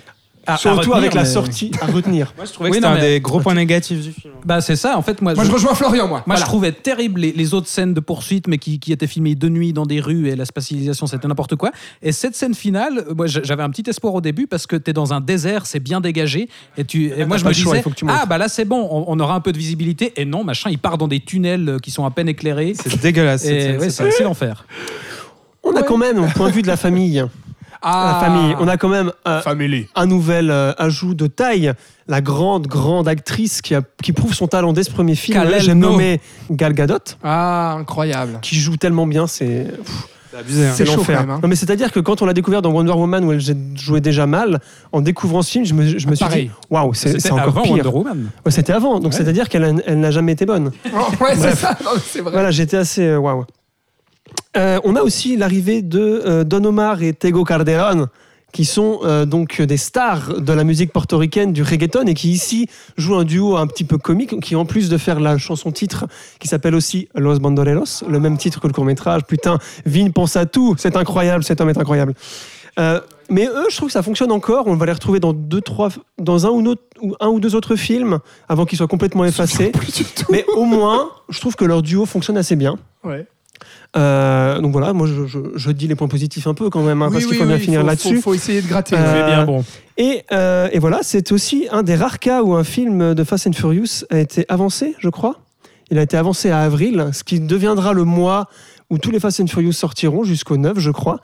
Et petite anecdote, Brian Tyler, ce grand compositeur, là aura une excuse pour avoir fait de la musique de, de merde, c'est qu'il a dû, à cause de cette avancée, l'enregistrer en trois jours seulement. Donc là, quand on écoute, on peut dire bon bah c'est pas si mal pour un truc fait en trois jours. Merci Brian. Et c'est un film, mais je pense que tu allais en parler, Alex, au niveau du chiffre, qu'il a du coup, malgré la piètre qualité euh, cinématographique, euh, je crois qu'il a 29% sur Rotten Tomatoes. Enfin, c'est quand même rare Quand dans En même termes de c'est voilà. critique, tu dis Ouais, en termes de Ouais, critique ouais. et même de. C'est très mauvais, les C'est critiques. très ouais. mauvais. Rapportera quand même pas mal de pognon. C'est d'ailleurs un truc qu'on n'a pas beaucoup encore parlé, mais euh, la première moitié de la saga de Fast and Furious a aussi beaucoup marché d'un point de vue vente DVD. C'est des films qui marchent aussi beaucoup après leur sortie en salle, et notamment celui-ci où il y en a plus de 3 millions qui ont été vendus. Le premier, c'était 5 millions et demi de Ah, c'est DVD, énorme. ce qui est quand même beaucoup, et qui sur un, sur des sur un, sur un chiffre d'affaires de, de 417 millions, il en rapportera quand même pour un budget de 83 millions. Euh, 54 millions seront que de la vente de vidéos. C'est quand même pas mal, hein, un, de- un demi, enfin tu vois. Donc, euh, donc voilà, à noter, hein, voilà, puisque il, faut- il fallait bien que je trouve des trucs à dire Non, non, sur mais, ce non, film mais t'as horrible. raison. Co- Euh, mais je, je vous laisse continuer si vous avez vu des choses que moi je n'ai pas vues. Non, mais co- commercialement, effectivement, ça relance en fait Voilà, la saga, même but- si la critique, euh, en fait, la critique finalement, ils en ont rien à foutre, quoi. Enfin, je veux dire, voilà, c'est une saga d'action comme ça, mais commercialement, effectivement, ça montre que Vin Diesel ne s'était pas planté, que euh, son retour était Son retour, mais, mais du quand même, public. il, pi- il pi- il pinaillait pour les scénarios pourris du 2 et du 3. Et pour le 4, il a pinaillé ou pas, je ne sais pas, mais c'est du même niveau. Mais ça lui tourne autour. Ça tourne Ah, autour de son ça, personnage. du coup, oui. son ego, il est rassuré, je pense. Insupportable. Mais moi, je trouve que le 4, euh, c'est clairement un des pires, en fait. C'est un peu au niveau du 2. Je trouve presque même le 2 un peu plus agréable à suivre. Arrête, personnellement. non. Presque. Je trouve que le 4, il est d'un Il y sérieux. a moins de drame dans le 2. Mais c'est ça, c'est d'un sérieux tellement plombant, c'est Mais ça insupportable. devient drôle quand même, non? Non, c'est pénible. Non, ah bon. Puis je trouve qu'à partir du 4, on commence à avoir ces twists en mousse, avec des gens qui, ré- qui ressuscitent, des enfants qui apparaissent de nulle part. Ça va être un peu la marque de fabrique de la saga après. Et, euh, et ouais, enfin, ça dessert complètement le scénario. Moi, le 4. euh, Puis la, la scène finale, en fait, dans les tunnels, on l'a déjà dit, hein, mais moi, je trouve que c'est- vraiment, vraiment ultra moche. Et c'est dommage parce que je trouve que dans le 3, Justin Lin, il, il proposait quelque chose d'intéressant, ce qui n'est pas le cas dans le 4. Voilà. Ah, effectivement, c'est vrai que l'action est entrecoupée de ces, de ces dialogues et de ces monologues presque mais Thibaut a aimé, je, je crois. Non, non, bah comme j'ai dit, moi j'ai découvert la saga avec ce film et, et j'étais pas prêt pour, euh, pour continuer, quoi. Mais non, c'est c'est- c'est vraiment le film euh, pivot de la, de la Ah saga. bah hein. oui, C'est- bah oui. C'est à la fois euh, le nouvel espoir et l'empire contre-attaque euh, de la franchise, hein, parce que, comme on l'a dit, c'est la vraie naissance de la saga avec euh, bah, le, le titre, d'ailleurs, est, est pas innocent. C'est là qu'on a le retour des personnages originaux, les- l'équipe de base devant et derrière la caméra qui, qui se constitue. Et c'est aussi l'épisode le, plus dramatique avec euh, ce récit de vengeance euh, absolument incroyable avec euh, Baboulinet Santé Oh qui, tel Sherlock Holmes, va sur le lieu du meurtre de sa chère et tendre et qui arrive à reconstituer la scène d'après les indices. Oui. Alors il y a des traces de dérapage, donc il déduit que ça doit être un certain type de voiture avec un certain type de nitro, donc euh, ça doit forcément venir de tel endroit. Et Le on a- talent, le On talent. n'a toujours pas parlé de la nitro. La nitro, ouais, ça, voilà. fait, ça fait 1h16 qu'on parle. Ouais, la nitro qui propulse euh, les véhicules. Très important, même. absolument incroyable. Et avec, euh, ouais, effectivement, c'est, c'est- c'est- c'est- je pense que c'est la pire écriture de dialogue euh, de, de- de toute la saga. Moi, cette scène des retrouvailles entre Brian et, et Mia, que je trouve absolument euh, fabuleuse, où il s'excuse de lui avoir menti dans le premier film en se faisant passer pour celui qu'il n'était pas, et où il lui dit Peut-être que tu te mens à toi-même, peut-être que tu n'es pas un gentil qui prétend être un méchant, mais un méchant qui prétend être un gentil. Est-ce que tu y as pensé? Ah, c'est beau. Ouais, c'est beau. Hein. Ouais, non, bah, alors, ça, ça se pose là, le, le drame et, et- et ces échanges. Parce que ce que je trouve intéressant, c'est que ça, ça amorce aussi gentiment la transition de la saga euh, du film euh, de voiture, tuning, tout ça, vers le gros film d'action bourrin. Mais on a encore un peu la présence de, de ce milieu beauf euh, des, des voitures et tout ça, avec notamment ces échanges entre Vin Diesel et Gal Gadot, où, où elle lui dit euh, Tu préfères les voitures aux femmes? Et il lui dit euh, J'apprécie une jolie carrosserie, quelle que soit la matière. Ah oui, j'ai- pris des petites notes Oh, des dialogues merci. parce que là, il y avait quand même de, de quoi retenir. Mais, Ah ouais, mais, mais- mais à partir de ce film, excuse-moi, on, on va gentiment euh, s'éloigner de, de ce milieu justement des, des courses Des courses clandestines de pour aller vers tunées. du, du gros film d'action. Et, et- et- Effectivement. et moi j'aime bien, enfin moi ça m'intéresse plus la deuxième partie de la saga justement. Ouais. Mais c'est intéressant justement qu'il y, qu'il y ait des périodes dans cette saga, je trouve. Moi, j'ai discuté avec pas mal de gens qui aiment bien Fast and Furious et ils ont pas mal. Enfin, il y en a pas mal de gens qui, a lâché, qui ont lâché à partir du 4 en fait, parce qu'il y avait plus ce côté tuning, ce côté course de voiture, ce côté euh, pépé. euh, Ça pose des questions sur bien tes potes. des gens, des connaissances lointaines, on va Ah, dire. d'accord. Mais je trouve, je, trouve, je trouve intéressant puisque la première période, elle a ses fans, ensuite il y aura d'autres fans qui vont arriver. Enfin, je trouve qu'il y a quand même pas mal de choses à dire. Quoi. En même temps, enfin, c'est une saga qui se doit de se renouveler puisque on tombe très vite dans la redite. hein. Je pense qu'on en reparlera aussi pour la seconde partie. Non, mais en fait, c'est euh, c'est tout à fait juste ce que tu dis, dans le sens. Je parlais aussi de la communauté, euh, communauté afro-américaine aussi dans un temps, communauté aussi euh, latino avec le reggaeton et tout ça, et puis communauté des, des banlieues américaines et du coup avec ces courses clandestines. Au début, c'est vrai qu'on visait un peu ce public-là avec les films, et puis euh, à partir du, du 5, c'est là où justement ils se sont dit Ah, mais non, mais on va aller plus loin. On Même va du viser 4, je trouve. le, eh ben, déjà le 4, ouais, le grand public en fait, c'est-à-dire qu'on va sortir un peu de ce cadre voiture clandestine pour faire des, des films d'action avec, euh, avec un peu de, avec des- une intrigue d'espionnage, etc. Et ça va être le 5, mais juste avant de parler du 5, quand même, je voulais terminer sur quelque chose puisqu'on citait les dialogues. À noter quand même que le 4 tient quand même pour une chose incroyable, c'est le moment où Vin Diesel euh, fonce avec sa bagnole dans euh, le méchant à la fin, et il le défonce et il dit Pussy. et ça, rien vaut pour ça, du monde. Fast and Furious 4, c'est génial. Donc du coup, on le disait, on passe à Fast, and à Fast 5, n'est-ce pas Le titre original, Oui, Fast and Furious on va, 5. on va commencer à s'amuser avec les noms, avec Exactement, c'est ça. Toujours Justin Lin en 2011. Alors, plus de budget, plus d'action, plus de générosité. On laisse tomber du coup les, les courses de voitures clandestines et on va dans un film d'action surburné avec une enquête policière, des enjeux familiaux toujours, mais plus proche du coup d'un film d'action, voire d'un James Bond dans l'idée, avec de l'espionnage, de l'enquête et du polar.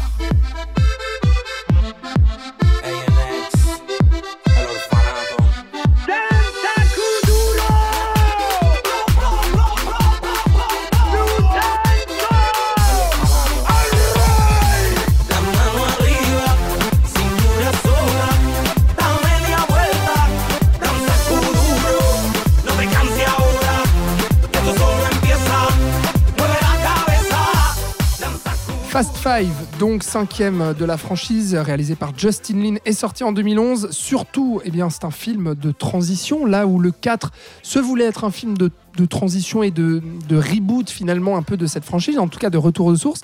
Je pense qu'avec Fast Five, on a cette volonté d'apposer une, une nouvelle recette qui perdurera en fait au fil des, des films, qui apposera en tout cas la nouvelle direction que va prendre la saga Fast and Furious à ce moment-là, n'est-ce pas Thibaut? Absolument, et j'irai même plus loin. Attention, déclaration choc. Euh, avec Fast Five, pour moi, on a le meilleur film de la franchise. C'est pas vrai. Oui, je le dis et je le maintiens. Parce que finalement, pour moi, c'est le, le plus honnête dans sa démarche et le plus droit au but dans l'exécution. Euh, comme tu le dis, avec, avec ce film-là, la, la franchise, elle se réinvente pour de bon.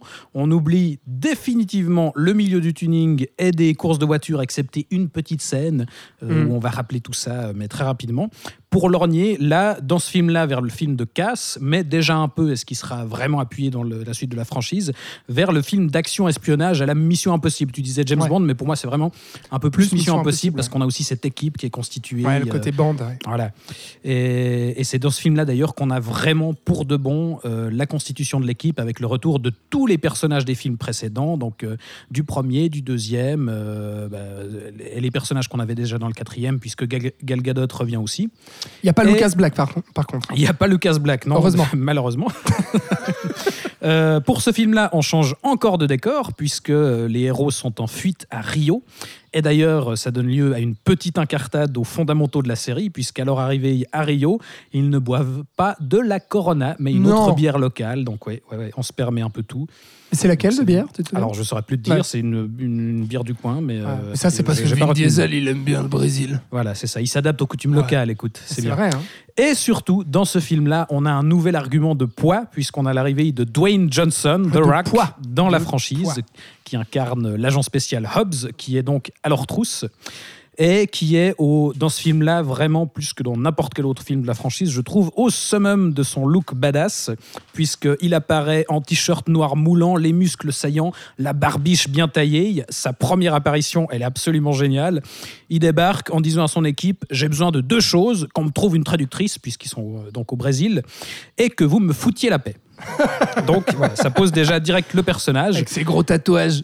Ouais, ouais, gros tatouages et euh, la rencontre avec le personnage de, Dom, donc de, Vin Diesel, euh, avec cette poursuite dans, les favelas où euh, Dom court sur les toits et Hobbs le suit depuis en dessous en défonçant les murs et, et il traverse une vitre pour le rejoindre et on a tout à coup ce ralenti où il saute et où Dom au ralenti tourne la tête pour le voir et là il voit, il se dit oh merde putain c'est un sacré morceau et donc là on se rend compte qu'il a trouvé un vrai, un vrai adversaire.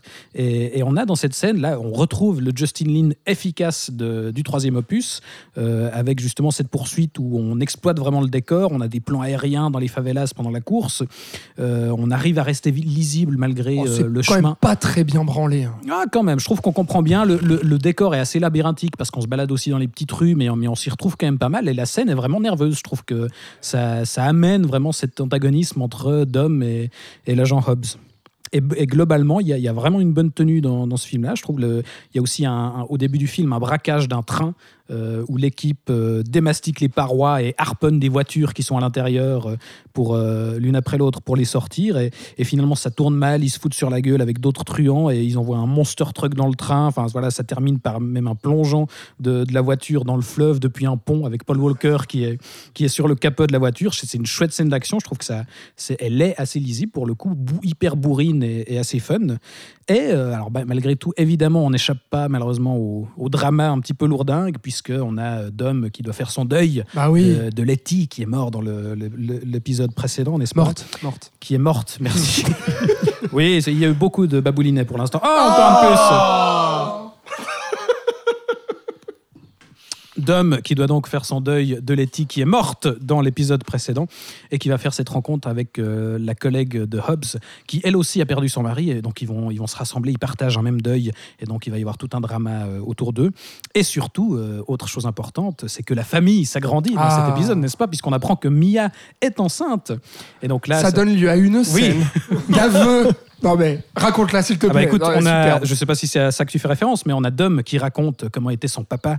Et donc là, il explique qu'il était super, qu'il invitait tout le monde pour des barbecues, euh, qu'il aidait Mia pour ses devoirs. Donc c'était vraiment un type super, un, un très chouette papa. Et, et- et- et c'est toujours aussi absurde dans le discours parce qu'on a, on a cette scène vers la fin euh, où euh, Dom fait un grand discours à son équipe et où il leur dit euh, l'argent va et vient, mais ce qui restera toujours le plus important, c'est les gens autour de nous, c'est la famille. Et donc, il s'apprête à faire un braquage à 100 millions de dollars. Mais voilà, le plus important, c'est la famille. Parce que Mais moi, je est- faisais allusion, pardon, Oui, euh, ah. dans les favelas. Quand ils quittent les favelas, c'est Oui. qu'à un moment donné, ils sont en course. Et puis que là, ils sont tellement inquiétés parce qu'ils se disent Ah, on est poursuivis. Et que là, Mia lui dit Dom, je suis enceinte. L'annonce du bébé, oui, effectivement. et là. euh, Et ils se prennent tous dans les bras et c'est très beau. Ah, Mais Très beau surtout euh, que. Vin Diesel n'arrive pas à jouer la surprise. C'est très drôle. C'est très drôle. J'adore cette scène. Mais heureusement, moi je trouve que c'est quand même beaucoup moins lourdingue que dans les autres films, surtout que dans le précédent, ce, ce drama, parce que ça reste avant tout un film d'action ultra nerveux, parce que je le mentionnais juste avant, mais toute la moitié du film, en fait, on a un film de casse, puisqu'il décide, avant de se retirer pour de bon, de faire un dernier gros coup euh, à Rio et de braquer euh, le, parrain local, enfin voilà, l'espèce de dictateur local euh, qui a planqué tous ses fonds dans, le gros poste de police du coin, si je me trompe pas.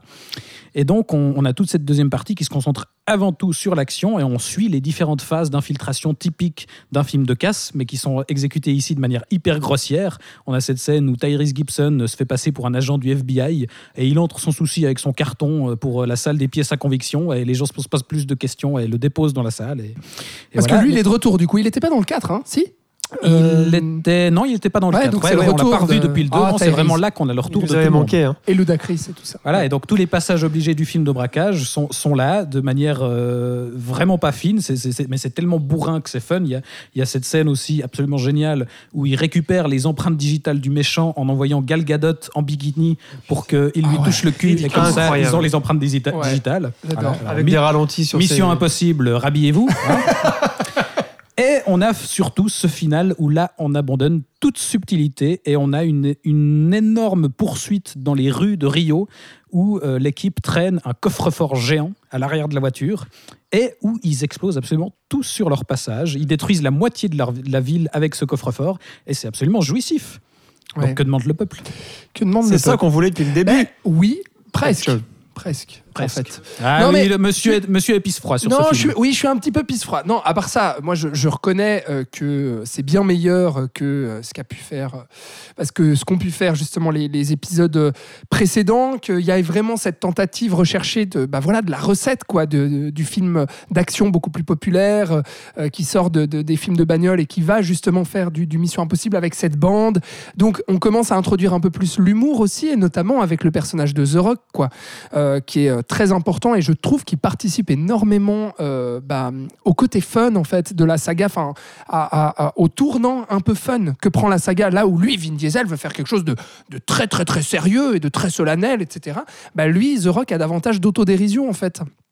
Et c'est ce qui va faire aussi, je pense, le- le- l'affrontement euh, d'ego entre les deux acteurs, et puis qui, euh, bah, justement, dans la fin de la saga, va faire que The Rock va disparaître, euh, en tout cas, des, de, donc euh, qu'on ne le retrouvera pas dans Fast and Furious 8, ni dans le 9, et bah, c'est lié à ça. Dans le 8, Euh, il est dans le si, 8. il est dans le Euh, huit. euh, il est dans le 8, pardon, le fait qu'on le retrouvera pas dans le 9. Excusez-moi, parce qu'il sera parti faire euh, Hobbs and Shaw. Autre histoire. Mais en gros, moi, je trouve que ça, c'est vraiment des bonnes choses. Donc, il y a cet aspect un peu recette, mais je trouve que ce cinquième épisode se cherche encore un petit peu dans le ton. Euh, qu'en termes de mise en scène, déjà, c'est, je trouve pas ça très intéressant. Et puis euh, parfois, justement, dans les favelas, moi, je trouve ça pas très lisible.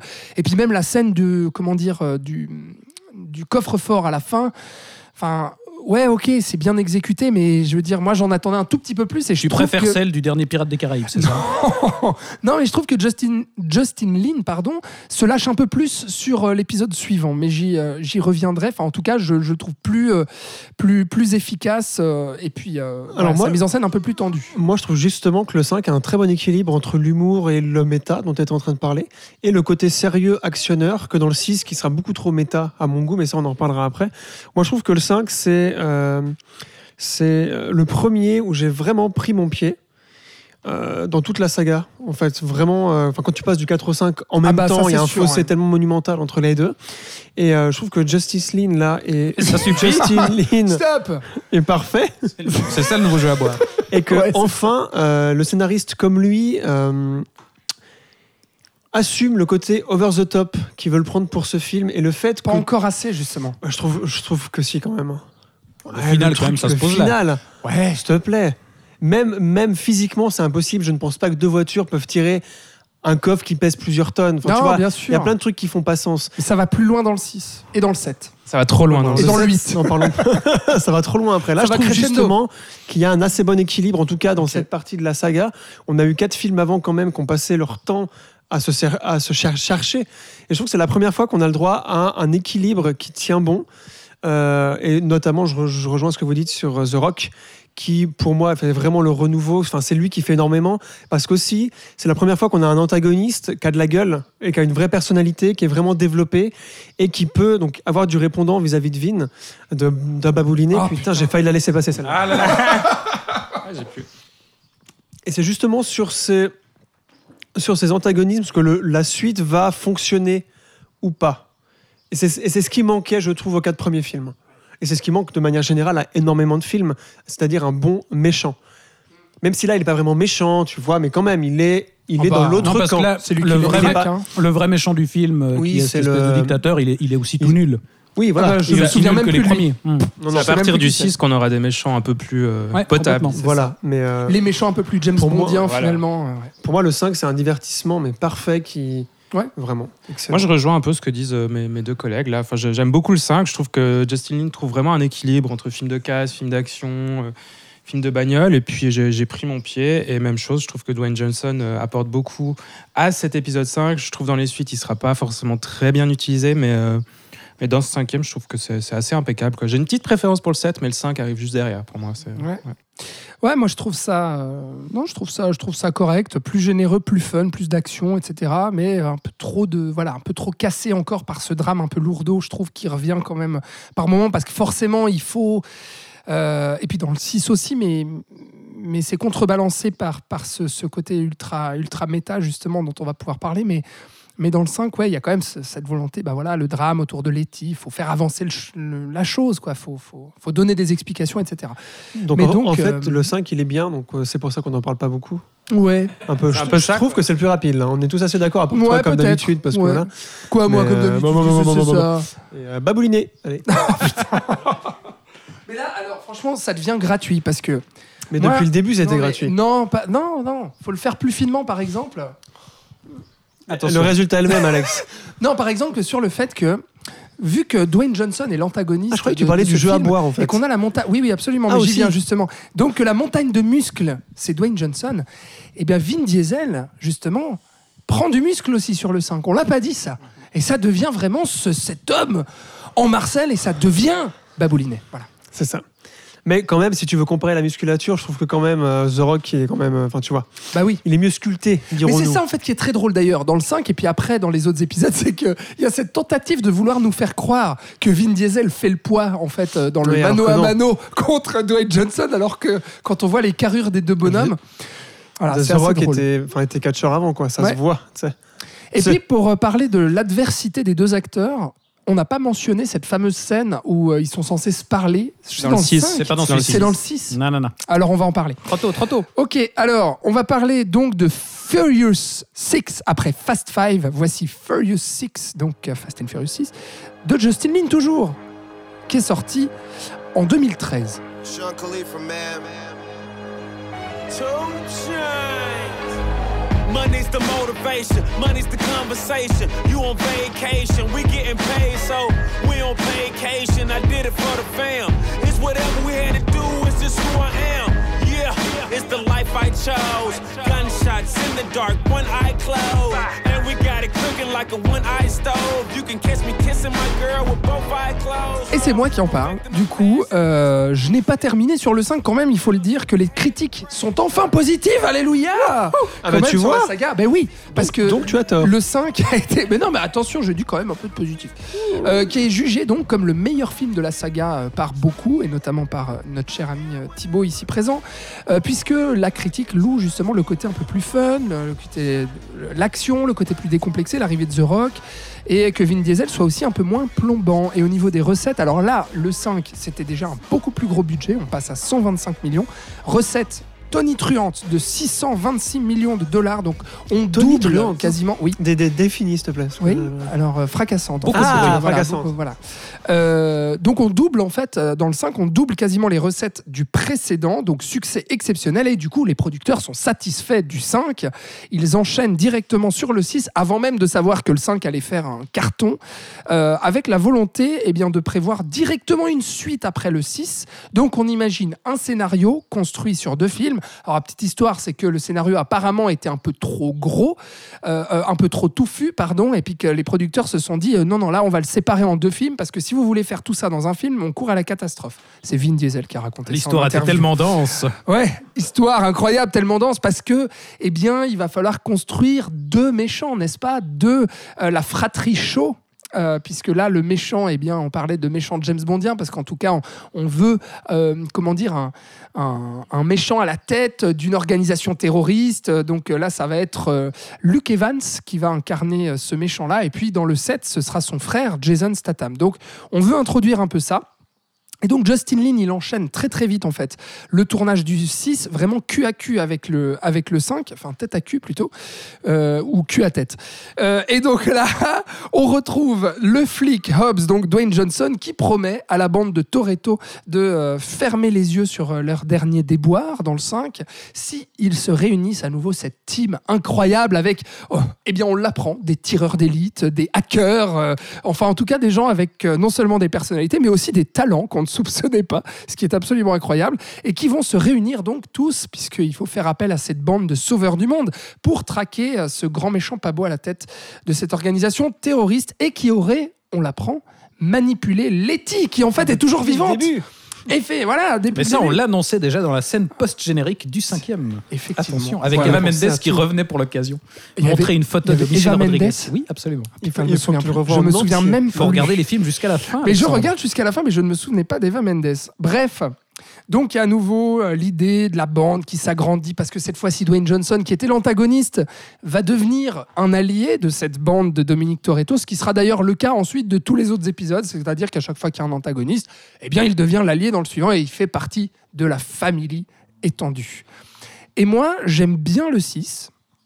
Et je vais vous dire, je le préfère même au 5, que j'apprécie euh, que j'apprécie plutôt. Mais pour moi, dans le 6, en fait, l'équilibre et la recette, pour moi, est parfaitement trouvé dans cet épisode-là. Je trouve un meilleur équilibre, justement, entre l'action et l'humour. L'humour, notamment, donné par euh, le, le- le duo de sidekick euh, Tyrese Gibson et puis euh, Ludacris. Euh, on est un peu moins, quand même, dans le drame, un peu tout con, un peu, un peu à rallonge. Ouais, quand même, quand même un peu, je trouve ça. Alors, je, je vais y revenir parce qu'il y a quand même un, effectivement un gros ventre mou à un moment donné du film, avec euh, à nouveau des, mono, enfin, des, des dialogues à la con entre notamment euh, Luke Evans et puis, euh, et puis notre cher euh, Babouline. Allez, c'est parti. Ouais, c'est parti. Voilà. Et Bah, Nat. Mais si. merde, Nat, il a plus de bière. Bah, c'est Ah pas là grave, je pensais passer Qui, qui c'est qui, c'est qui sert une bière à Nat pendant que euh, je parle de 6 Donc, De- euh, De saucisse. de ce Furious 6 Et je me suis retenu un et petit puis je le trouve surtout, ce sixième, beaucoup plus fun et beaucoup plus décomplexé. Pas Alors, trop. il y a un très. Ouais, euh, moi, justement, j'aime beaucoup ça. Alors, déjà, il y a une, je trouve une meilleure gestion de l'action, à défaut d'être plus inspiré. Je la trouve effectivement plus, plus lisible et plus efficace. Et surtout, on va un peu plus dans cette volonté de, de revenir en fait à euh, un film de bagnole. Alors, pas du tout de bagnole tuning, etc. Mais en tout cas, d'avoir des courses-poursuites en voiture, ce qui est des un voitures blindées qui Voilà. défoncent d'autres voitures. Exactement, avec un tank quand même euh, à la fin aussi euh, de ce film-là. Donc dans les rues de Londres, il y a cette course-poursuite avec Shaw dans les rues de Londres qui est assez cool. Il y a des mano à mano dans le métro qui sont très efficaces. Et puis là, justement, il y a davantage de chorégraphie en fait de, dans, les, dans la volonté de, de mano à mano. Et surtout dans euh, les, les affrontements des gros muscles. Parce qu'il y a davantage de gros bras. Et là, ça y est, Vin ça. Diesel, Dwayne Johnson. plaît, ah bah ouais, ils vont mettre des, Gina Carano. non seulement des coups de coude, des coups de poing, et puis, ouais, voilà, Coup exactement, de tête en plein vol. et des coups de tête en plein vol. Donc c'est là, en fait, où je le trouve beaucoup plus beaucoup plus fun. Généreux. Ouais, généreux aussi euh, à ce moment-là, et notamment dans cette grosse scène d'action finale avec le, avec le tank qui sort du camion, et puis avec, bien entendu, cette euh, piste euh, de, de décollage d'un avion. poursuite de euh, l'avion cette interminable. l'avion interminable, mais absolument débile, et mais tellement fun en fait, parce que on va vraiment crescendo dans le côté un peu over the top et suspension d'incrédulité. Et de voir The Rock qui saute de bagnole en bagnole, de voir euh, Vin Diesel à un moment donné qui va foutre un coup de boule énorme, qui va, il va vraiment y avoir de la bagarre, enfin. Et puis euh, Vin Diesel qui à un moment donné va sauter pour protéger Letty et puis va s'écraser sur le pare-brise d'une voiture. Enfin, bref, il y a tous ces trucs là qui, qui de voilà, qui dépassent un petit peu euh, justement le, le, bah, le enfin, la, la crédulité tout, sim- tout Ouais, simplement C'est vrai qu'en tout cas, ce, ce gros, moi, me plaisent beaucoup. ce gros final de, de poursuite de l'avion qui dure des heures et où les gens se sont amusés à calculer la longueur de la piste de décollage, c'est assez stimulant parce que euh, effectivement, il y, a, il y a cette poursuite sur la piste avec toutes les voitures euh, qui se foutent dessus et qui poursuivent l'avion. Et à l'intérieur de l'avion, euh, comme tu le dis, un triple mano à mano Ouais. avec euh, Des grosses euh, briques. Vin Diesel contre Luke Evans, euh, Dwayne Johnson contre un gros bras, je sais plus qui et Gina Carano et Michel Rodriguez qui se foutent sur la gueule. Ouais. Donc ouais, c'est effectivement, on en a pour notre argent. Bah, c'est ça, c'est que ce film, je le trouve hyper satisfaisant pour le spectacle qu'il propose. Et puis justement, pour ce côté, eh ben, on assume en fait le fait qu'on vire peu à peu dans un film bah, vraiment de gros bourrins. euh, Et on va faire de la chorégraphie, des combats. Et là-dessus, euh, voilà, le, le film me plaît. Alors, je, je le trouve pas euh, plus marquant que ça. Effectivement, il y a ce gros ventre mou à un moment donné où justement il va falloir aussi, euh, euh, on va dire, bah, faire avancer ce- ce- cette fameuse intrigue avec la mort de Letty à nouveau. Expliquer pourquoi revient. elle n'est pas morte. Ça, Expliquer c'est quand pourquoi. même non, mais formidable. Ça, c'est tellement drôle. Et puis, il y a surtout cette scène, moi, qui me fait tellement marrer sur la révélation de la mort de Letty, avec les retrouvailles avec Vin Diesel et puis la comparaison des cicatrices, tu sais. Il y a tout un dialogue amoureux comme ça. Mais en fait, c'est ça c'est tellement con, c'est tellement drôle. Et en même temps, il y a ce côté un peu touchant. Je sais pas comment dire. Vin Diesel est un peu niais. Mais je trouve qu'on on ressent à un moment donné une forme d'honnêteté dans cette, dans cette scène qui me fait assez. euh, Ouais, voilà. Donc, euh, voilà un peu ce que j'ai à dire, pas grand chose donc, sur euh, ce sixième que, que je trouve très bien fichu, où justement pour moi l'équilibre là, la recette est enfin véritablement trouvée par rapport aux expérimentations du 5. Et, et là, ça y est, on a, on a la recette qui va se perpétuer dans les prochains films. Qu'en pensez-vous de ce sixième? Nat Alors moi, je suis pas autant dithyrambique que toi. Euh, Alors, Attends, dithyrambique, attention, hein, je trouve que c'est un- fait exprès un petit film d'action sympathique, mais pas plus que ça. Non, moi j'aime bien le j'aime bien le 6, je trouve que Justin Lin il continue sur sa bonne lancée, mais je trouve qu'il est un peu boursouflé quoi cet épisode 6, je trouve que par... le 5 avait un meilleur équilibre au niveau drame, action, euh, je trouvais je trouvais que c'était plus plaisant à suivre. Ce 6, je trouve que bah, comme tu l'as dit, il a un, un beau ventre mou au milieu et je trouve que la scène euh, finale de, de l'avion pour moi ça enfin moi ça m'a complètement fait décrocher. La suspension d'incrédulité ne fonctionnait plus du tout sur moi. Oh. Et euh, j'aime beaucoup la scène de, de l'autoroute en Espagne. Je trouve que c'est- Ah ouais. super efficace. Et je trouve cette scène de l'avion, c'est en trop. Quoi. Quand tu vois cet avion qui est en marche, des gens qui sautent de l'avion, ils tombent euh, à la verticale. Enfin, ça a aucun Moi, j'en sens. redemandais de ça. Non, mais pour moi, c'était pas possible. C'était trop. Moi, Mais- c'est à ce moment-là où je me suis dit, mais ça doit être ça, Fast and Furious, putain. Voilà. Moi, tu, tu parlais d'équilibre, Alex. Je, je rejoins Nat. Euh, je trouve que c'est. Je trouve qu'il est déséquilibré parce que je crois que c'est la. Dans les cinq premiers films, on arrive malgré tout à avoir une évolution des personnages. Au moins de les, caractéri- de les caractériser, qu'il se passe un truc un peu avec eux, que ce soit minime ou pas. Et je trouve que dans ce film, c'est la première fois où ils deviennent des stéréotypes d'eux-mêmes.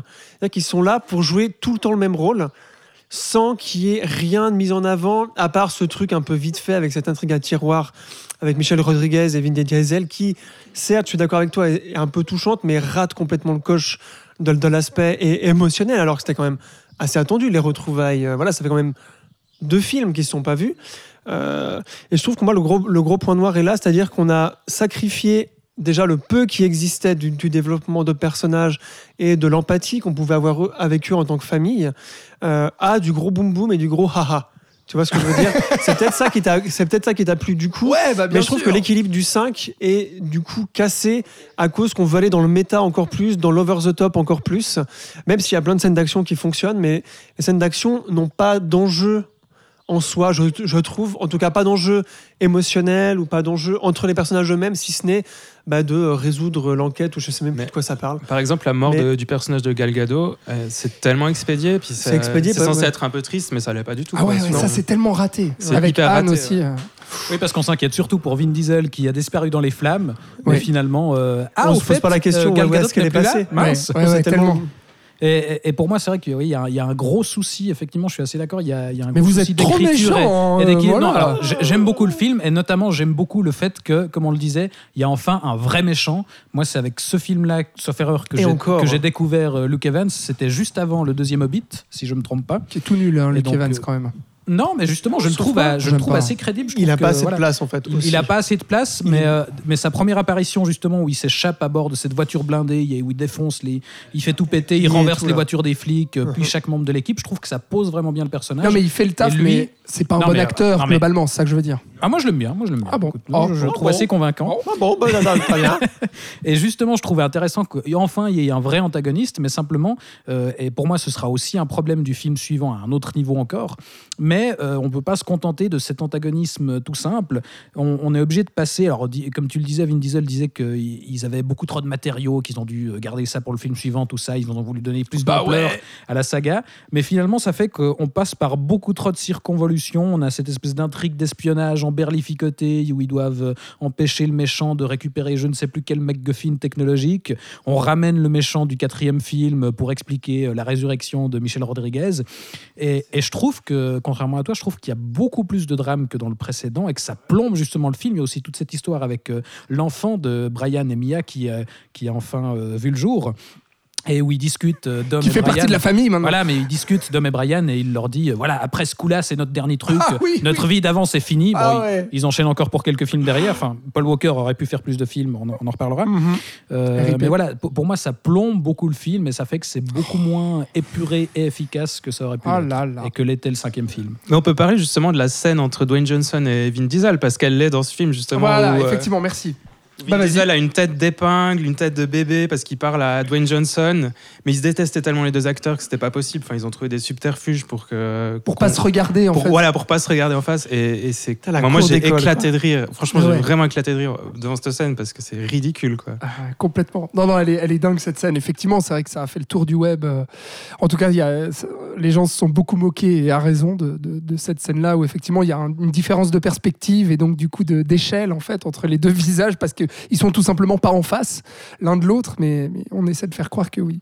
C'est très drôle. Juste avant la scène de barbecue finale où là on est définitivement Ah, dans le ouais. festin d'Astérix, Bah oui. c'est assez formidable. ouais, exactement. Bah, effectivement. Mais voilà, enfin bon, bref, voilà. Il y a de la bagarre. Mais là, je suis content. euh. Mais eh, c'est vrai qu'on termine quand même sur une belle promesse, puisque c'est dans ce film-là qu'on rejoint enfin Tokyo Drift Oui. et qu'on introduit Jason Statham.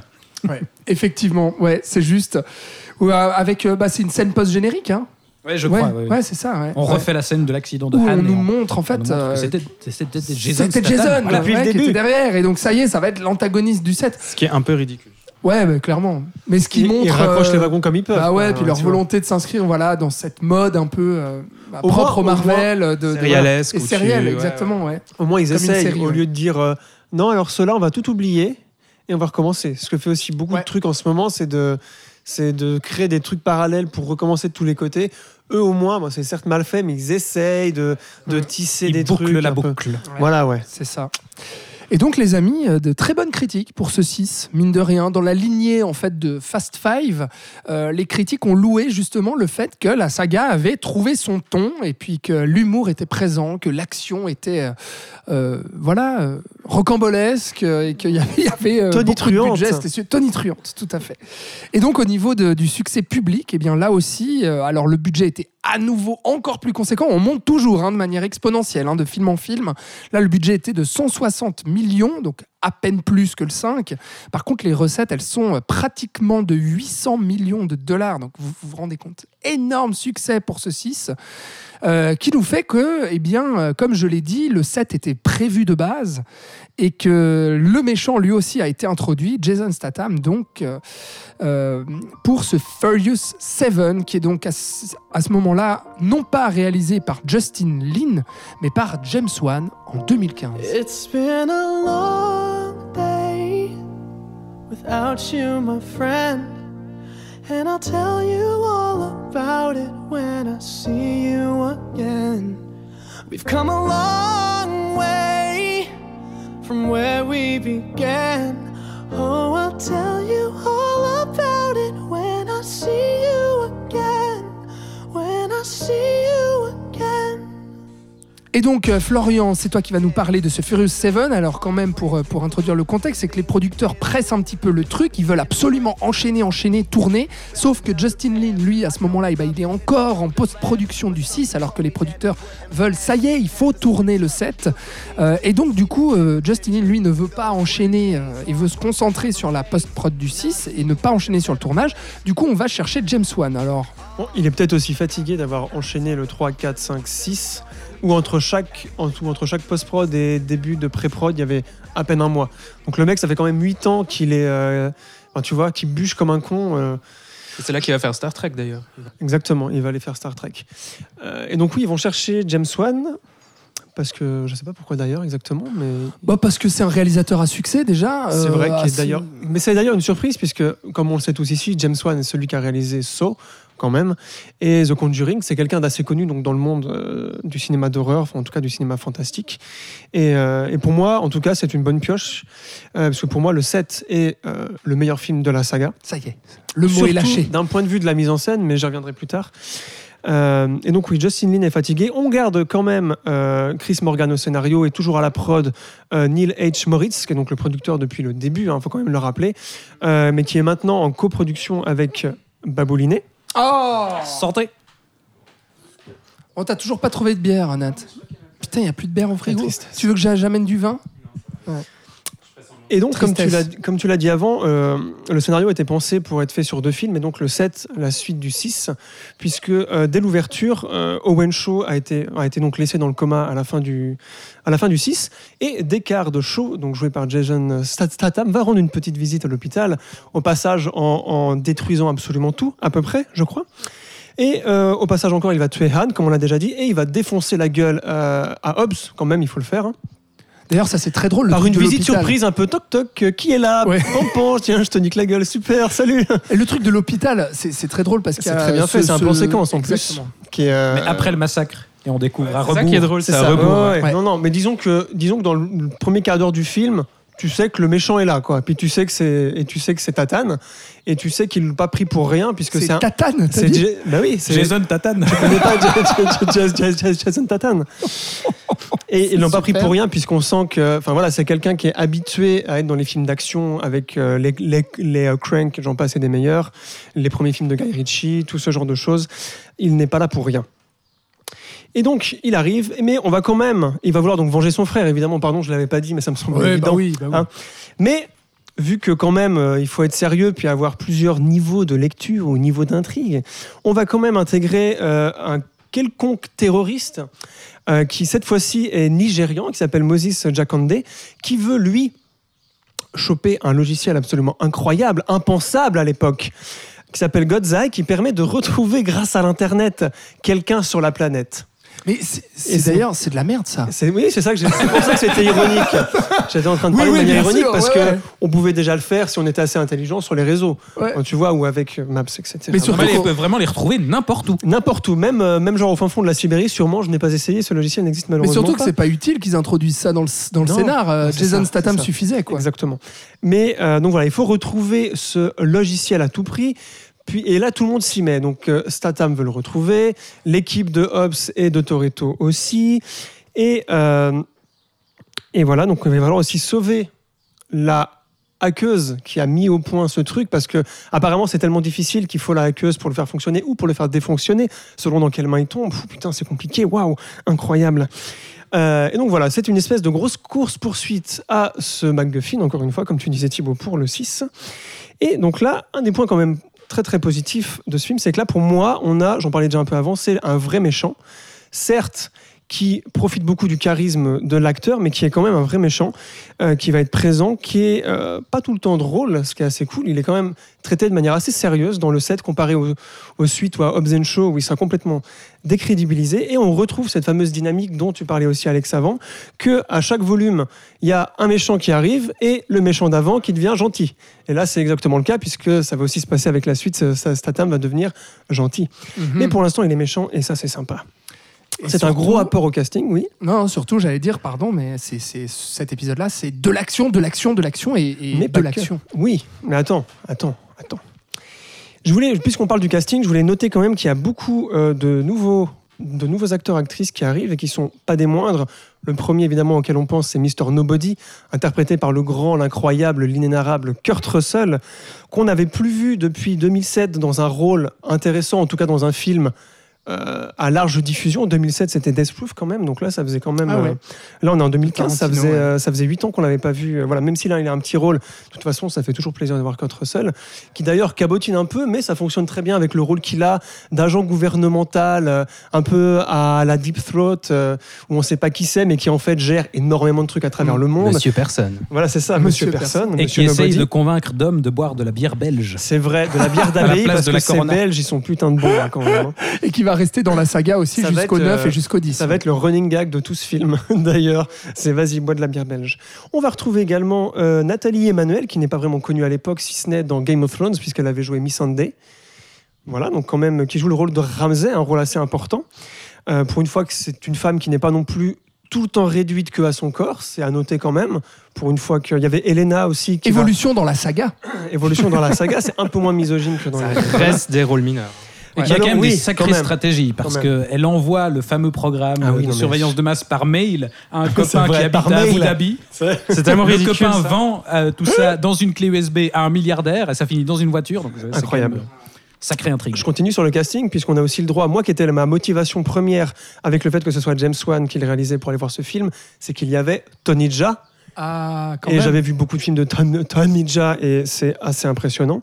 Euh, donc, euh, grand, grand combattant de Muay Thai qui, euh, malheureusement, comme n'importe quel autre méchant asiatique qu'on amène dans des films américains, ne sert à rien, qui même se fait battre, en tout cas ne gagne pas contre Brian O'Connor, s'il vous plaît. Alors Ouais, c'est un peu voilà, un scandale ça. ça, c'est un scandale. Moi, j'étais là. Non, mais ce n'est pas crédible. Arrêtez. voilà. Et enfin, euh, je trouve que bon, Ty- Tyrese Gibson, qui n'est pas un nouvel ajout au, casting, mais je trouve qu'il trouve enfin sa vraie place de comique dans ce film-là. Certes, il y aura pas mal, il en fait pas mal de caisses, notamment à Abu Dhabi dans cette scène où il va essayer d'animer la fête. Mais pour moi, ça fonctionne complètement. Et je trouve que euh, enfin, il trouve son rôle, alors que Lu- Ludacris euh, retourne à son rôle de tech guy un peu. Et je trouve que c'est la première fois où là, on essaye de redéfinir certains rôles. Et je trouvais que dans vrai. ce film, c'était assez réussi euh, de ce point de vue-là. Notamment la pas scène, trop de- présent. la scène des parachutes, ou les, voitures voilà. en parachute quand Bon, même. après, c'est vrai que c'est un personnage qui, du coup, avait peut-être une certaine épaisseur avant, mais qui, là, du coup, n'est réduit qu'à ça Ah bah ouais. et est ridiculisé à tout bout de champ.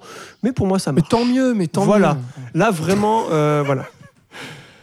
Ensuite, au niveau de l'action, évidemment, on continue dans l'over the top, mais dans ce film, je trouve que euh, James Wan y apporte une espèce de cohérence et de réalisme à ces trois scènes principales, donc celle du lâcher de voiture euh, depuis un avion gros porteur, c'est quand même pas rien, euh, de cette voiture qui passe à travers d'un bâtiment à un autre, puis de ce même bâtiment à un autre bâtiment, Ouais. quand même en plein À air Abu à Abu Dhabi. Dhabi, dans des tours qui sont à des, à des dizaines de mètres de hauteur, voire même plus d'une centaine de mètres de hauteur. Dans une fou. voiture qui vaut plusieurs millions. hein, Évidemment, mais paraît-il, hein. sinon, euh, sinon c'est pas intéressant. Le marketing ne fonctionnerait pas. Bah oui.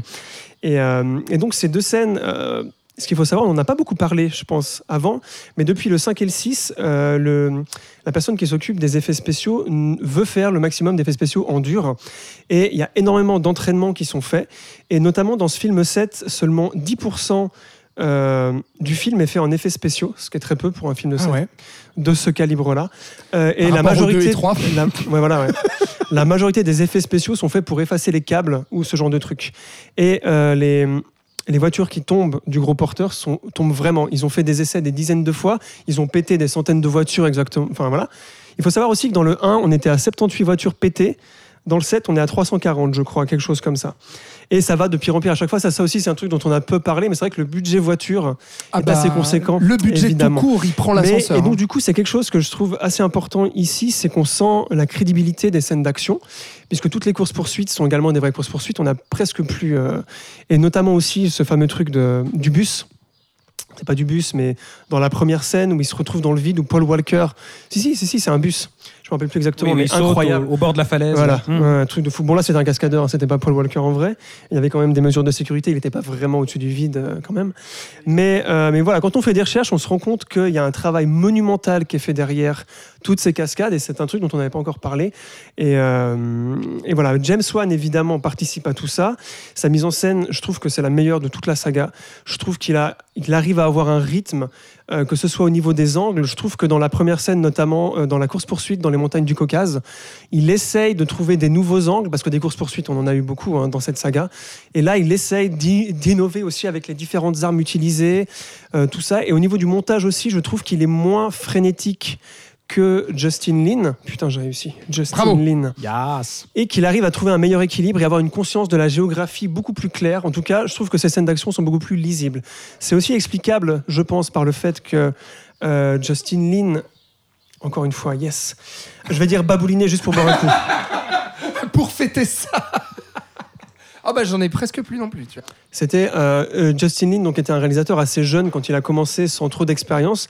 James Wan, quand il arrive sur le set, il a derrière lui beaucoup de films.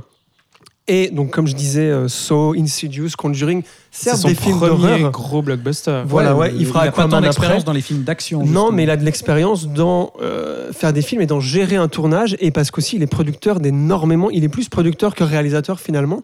Il est producteur évidemment de toute la saga Saw, de tout l'univers étendu de Conjuring, mais aussi de séries télé comme la reprise de MacGyver ou la série télé de Swamp Thing. Donc, il a une connaissance et une expérience de gérer une équipe et de gérer tous les aspects d'un tournage. Et je trouve que dans le film, ça se retrouve dans ce côté très très resserré et très maîtrisé qu'on n'avait pas forcément dans les films d'avant, à part le 5, où il y avait toujours un truc qui allait pas. Je trouvais il y avait toujours, bon, en dehors du scénario et Oui, du oui, jeu oui, des acteurs, mais même les acteurs, là, je trouve qu'il y a quand même un petit plus. Je trouve que c'est le film le plus maîtrisé de toute la saga et je pense que ce Mais n'est parce pas. qu'on perd pas le temps dans des dialogues, des machins, Exactement. des drames et tout. En Et fait, c'est de l'action, de l'action, de l'action. C'est de l'action, mais et c'est la une des une des fois, une des premières fois, en tout cas la plus claire, où je trouve que le scénario est mêlé à l'action, puisque là, le, euh, toute l'intrigue est structurée autour des trois scènes euh, d'action principales, donc les montagnes du Caucase, Abu Dhabi, et ensuite la fin à Londres, si je ne me trompe pas, c'est Londres, voilà. Euh, et ce que je trouve absolument assez incroyable dans ce film comparé aux autres, c'est que les personnages et leurs relations évoluent au sein même de ces scènes d'action. Ce qui explique aussi pourquoi elles sont aussi longues. Ce qui fait qu'on a une justification du développement des personnages et une justification de la longueur des scènes d'action, puisqu'il y a toujours des rebondissements au sein même des scènes d'action. Notamment, je parlais de il traverse un premier bâtiment. Et là, t'es- déjà, tu es là, putain, ouais, qu'est-ce qui se passe? Incroyable. et il en retraverse un autre parce que les autre. freins fonctionnent plus. Ah. Voilà. Ben, Il y a cette surenchère, et je reviens à ce que je disais au tout début, qui pour moi, du coup, paraît plus cohérente et réaliste vis-à-vis du parcours des personnages. C'est aussi pour ça que je trouve, je quoi, que ce film, et même à tous les autres, Ouais. mais bon, voilà, les autres étaient bien, bien, bien, en, bien en dessous. Et, euh, Et quand est-ce que t'en parles? Ben maintenant, Ah exactement. Le drame. Alors, une des toutes premières scènes Sortez du les film, mouchoirs. puisque entre le 6 et le 7, euh, enfin à la fin du 6, on sait que Gisèle meurt, donc le personnage de Gal Gadot, puisqu'elle n'est pas vraiment souvent nommée, hein, puisque c'est une femme, pourquoi Mhm. elle porterait un nom? Mais en fait, elle s'appelle Gisèle, qui était amoureuse donc, de Anne, ils avaient même une relation. Euh, entre le 6 et le 7, les deux meurent, et au tout début du, du 7, il y a une scène, une scène d'enterrement où euh, Tyrese dit à, dit à O'Connor euh, Promets-moi qu'il n'y aura plus d'enterrement. Ce qui est très drôle parce que c'était une scène qui avait été tournée donc avant la mort de Paul Walker. Euh, Paul Walker, On y arrive. qui on y arrive, qui est mort donc le 30 novembre 2013 euh, d'un accident. Je n'avais pas connaissance de comment l'accident s'était passé quand ça s'était passé. Du coup, je me suis renseigné euh, pour cette émission. Accident et de voiture. et c'était, c'est c'est d'une violence extrême. J'ai, enfin, j'ai rarement vu. En même temps, je suis pas au courant de tous les accidents, mais euh, d'une, ouais, d'une violence vraiment extrême. Je sais pas si vous allez voir la photo sur internet. Ce qui reste de la voiture, il y a que le, cha- le châssis. C'est assez impressionnant. C'est un accident qui n'avait qu'une voiture où il roulait, où Paul Walker n'était pas au volant, était dans le siège du passager avec un de ses amis, Roger Ro- Rodas, un mec habitué des courses de, de voitures et des belles voitures, tout ça. Enfin voilà. Euh, et qui a perdu le contrôle dans une, euh, dans une zone limitée euh, à 72 km/h. Il était à 150. Il a perdu le contrôle, ils se sont pris plusieurs arbres. Et euh, enfin voilà, le- la voiture a pris feu. Euh, On aura tous les détails, Non, vraiment, non, non, parce que je, je- je trouve ça assez intéressant que Paul Walker soit mort comme ça, Ah bah, ayant. non, non, mais tu vois, c'est c'est-à-dire que là. hein. on voit le cinéma et la réalité. Mhm. Euh, Roger Rodas a eu le cerveau explosé tellement le choc était violent. Et euh, Paul Walker est mort calciné, donc complètement brûlé. Ils ont pu les reconnaître qu'avec leurs dents.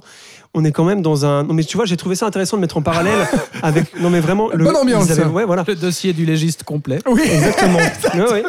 Florian C'est pour, Pouplin, ça, légiste. c'est pour ça aussi qu'à l'époque, euh, donc dès qu'il y a eu cet accident le 30 novembre, euh, la production évidemment a été mise en stop le 4 dé- Ouais, dé- donc c'était en plein décembre. tournage, faut le dire. C'était en plein tournage. Le tournage avait commencé en septembre. Paul Walker est mort fin novembre. Il n'avait pas tourné toutes ces scènes. Il n'avait pas tourné toutes ces scènes et Universal a voulu donc voir avec la famille est-ce qu'on continue, est-ce qu'on trouve des moyens de.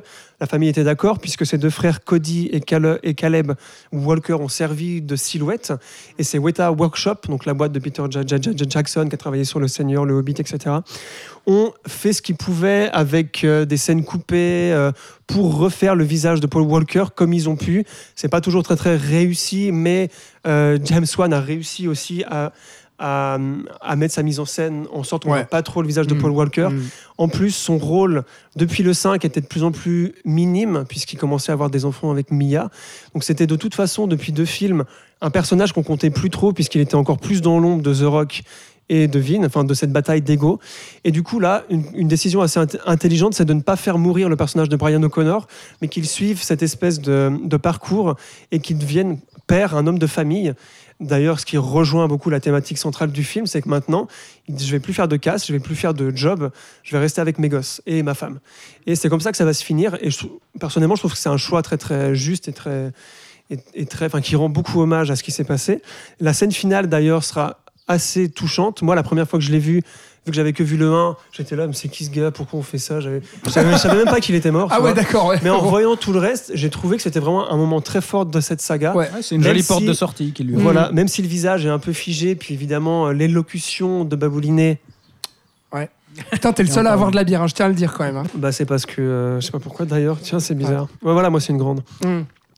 Et laisse à désirer. Puis enfin, voilà, Vin Diesel n'est pas connu pour son, pour son côté émotionnel. Et enfin, la métaphore, la métaphore finale des deux routes qui vont chacun leur chemin, Ah ouais. je trouvais vraiment belle. Mais c'est bien, ouais. Et ce qui, euh, en plus du fait que ce soit un très bon film en soi, comme j'ai dit avant, d'un point de vue visuel, cinématographique et scénaristique, euh, est un film très important dans la saga puisque ça marque quand même Ah la bah. fin. euh, voilà. Énorme. Et donc, c'est un peu triste. Et d'ailleurs, ce sera, je pense que tu vas y venir, mais un succès phénoménal pour beaucoup de raisons. Il, a, coûté 200 millions, il en rapportera un milliard et demi, Mhm. ce qui est quand même euh, incroyable. Le plus gros succès de la saga. le plus gros succès de la saga qui ne sera pas dépassé par Fast and Furious 8 ni par Hobbs and Shaw, qui sera le troisième plus gros succès de 2012 derrière quand même Star Wars 7 et Jurassic World, donc Mhm. deux gros euh, mastodontes. bah ouais, ouais, ouais. Ce sera le plus gros euh, week-end d'ouverture de tous les temps à son époque, avec 400 millions en deux jours, quand même. hein. Quatrième plus gros succès de tous les temps en général à son époque encore. Il va être rattra- rattrapé par Avengers. Avengers, c'est par tout genre de conneries. Et, euh, et voilà, donc euh, on verra encore pour Fast and Furious 9 s'il arrivera à battre commercialement celui-ci. Ça m'étonnerait qu'il arrive en tout cas à le battre d'un point de vue qualitatif et cinématographique. Après, on peut être étonné. Peut-être que la pause que Justin Lin a faite, euh, voilà, peut-être que le retour sera bien. Mais là, Mais Voilà. c'est vrai que. qu'en pensez-vous? Bah déjà euh, là- là-dessus sur le succès populaire en fait qui est vraiment mais hallucinant quoi. On parle vraiment de d'un des films les plus lucratifs de tous les temps. Et puis je pense que justement c'est bah, c'est clairement lié, c'est même pas je pense, c'est que c'est clairement lié à la mort de Paul Walker parce qu'il y a eu justement un buzz autour de ça, ça a énormément touché les gens. Et du coup bah, le grand public aussi plus largement qui n'était pas spécialement coutumier de la saga, euh, qui n'était pas spécialement euh, des, des- fans euh, invétérés et tout, mais en fait, ça a vraiment euh, euh, propulsé cette, euh, cette saga et la dimension un peu culte et mythique de cette saga sur le fait que les gens, bah, après, il y a, eu cet intérêt-là, quoi, et, la volonté des gens d'aller découvrir en salle, finalement, cet opus-là. Déjà, comment ils vont rendre hommage à ce, mec-là, tu vois? Il y avait cet intérêt, je me souviens à l'époque, en 2015, ah, il faut absolument aller voir Fast and Furious 7 parce que bah, ça va être, on va voir comment ils lui rendent hommage, comment ils arrivent aussi à tourner le scénario parce que Paul Walker est apparaît dans le, dans le film, etc. Euh, et puis clairement la volonté de découvrir aussi le- l'entièreté de la saga, de se dire ah bah d'accord, c'est Fast and Furious, ok, c'est mythique, il y a ce mec là qui est mort et tout, on va essayer de, de découvrir. Donc je pense que tout ça, euh, tout ça est lié. Moi j'aime bien le J'aime bien le film pour toutes les raisons que tu as, as citées, euh, Florian. La seule chose où, où j'ai une petite déception finalement sur ce film, c'est que je pense qu'il aurait, il aurait pu être encore mieux par rapport euh, aux promesses qu'il a, notamment avec euh, un James Wan derrière la caméra qui fait quand même des trucs assez dingues sur ce film-là, rien que l'introduction avec Statham ou bien la voiture à Abu Dhabi ou, les voitures en parachute. Et en fait, moi, c'est le climax que je trouve assez déceptif en fait par rapport à ce côté euh, action, action, action et over the top que tu as cité Flo. Je m'attendais à ce qu'il y ait un crescendo en fait, et à ce que ça monte et à ce qu'on voit quelque chose d'encore plus fou que des voitures volantes en parachute ou des voitures qui traversent des buildings. Et je me suis dit, ça va être quoi dans le final? Bon, bah le final, c'est The Rock euh, qui a une sulfateuse et puis qui dégomme des mecs, euh, c'est des, des buildings qui crament, euh, des courses de voitures, enfin où ça manquait un peu d'inven- d'inventivité et aussi ce scénario qui alourdit un peu le truc avec euh, le personnage du grand terroriste, le, le hacking, etc. Alors que je sais putain, mais on s'en fout, on veut un film de vengeance avec Statham qui veut se venger. Et du coup, c'est pour ça que euh, même si j'aime le film et que je trouve que c'est clairement un des meilleurs, euh, un des meilleurs de la saga, si ce n'est le meilleur peut-être, euh, en tout cas le mieux mis en scène et le plus intéressant. Mais du coup, ça aurait pu être encore, euh, encore mieux. D'un point de vue scénaristique, il a un peu tous les mêmes défauts qu'il y a aussi Ouais, avant. bah le fait ouais, de mais ouais, ouais, non, mais surcomplexifier, complètement. de mettre d'autres Bah ouais. intrigues alors qu'une seule suffirait. Il a juste le pas le 5, drame. Pas le 5. C'est- pour ça que je, suis assez d'accord. En fait, moi, moi j'aime bien aussi le, le film. J'ai- J'aime bien James Wan d'une manière générale. Donc, euh, j'étais assez curieux de voir ce que ça donnait. Mais je, disais que le 5 était mon préféré parce que je trouve que c'est le plus honnête dans sa démarche. Là, comme tu le dis, euh, je trouve aussi que la promesse n'est pas tenue. Moi, j'étais hyper emballé à la fin du sixième où on nous introduit n'importe comment, mais Jason Statham. Et on se dit, voilà, ce sera ça l'antagoniste du suivant. Et, effectivement, la séquence d'intro à l'hôpital où on voit en plan séquence, euh, on le voit repartir de l'hôpital et on le voit traverser tous les débris et marcher sur les cadavres qu'il a se met sur son, son chemin. C'était hyper prometteur.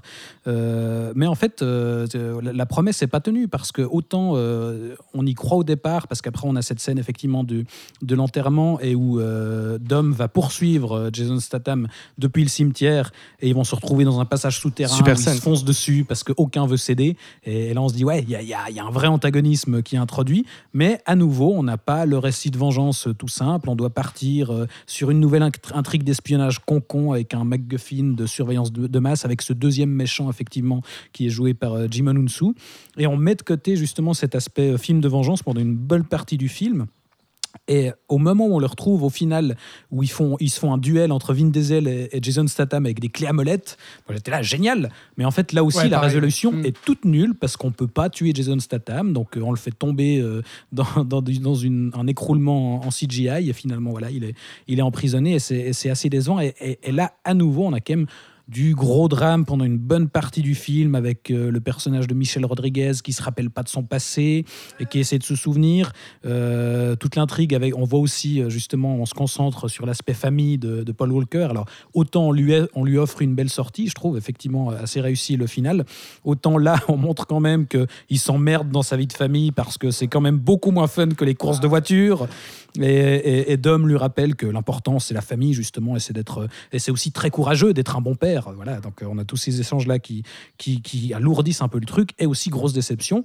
Dwayne Johnson est mis de côté pendant une bonne partie du film parce que voilà, il se fait péter la gueule au début et il a le bras dans le plâtre et il revient juste sauver la mise. Mais euh, quand il revient, il casse fin. son plâtre grâce à ses Voilà. gros muscles. Oui, Ah, ça, c'est mythique. Il gonfle les muscles et Et boum heureusement, sa première scène d'action est assez fun parce que ce mano à mano justement avec euh, Jason Statham, là on voit, euh, comme je disais, c'est le premier film d'action vraiment de James Wan et, et il fait déjà quelques trucs qui perfectionnera pour moi sur Aquaman, mais on a ce, ce, ce grand angle et cette caméra qui tourne sur elle-même quand, euh, quand il se fout par terre. Donc euh, voilà, c'est hyper efficace.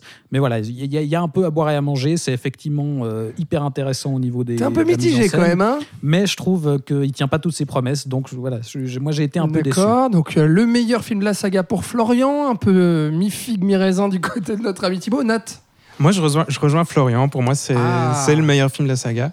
C'est celui sur lequel j'ai le plus pris mon pied, en fait. Je trouvais que les scènes d'action étaient hyper inventives. Alors oui, c'est un peu anti-climatique. Enfin, la fin, c'est pas forcément la scène d'action la plus euh, impressionnante.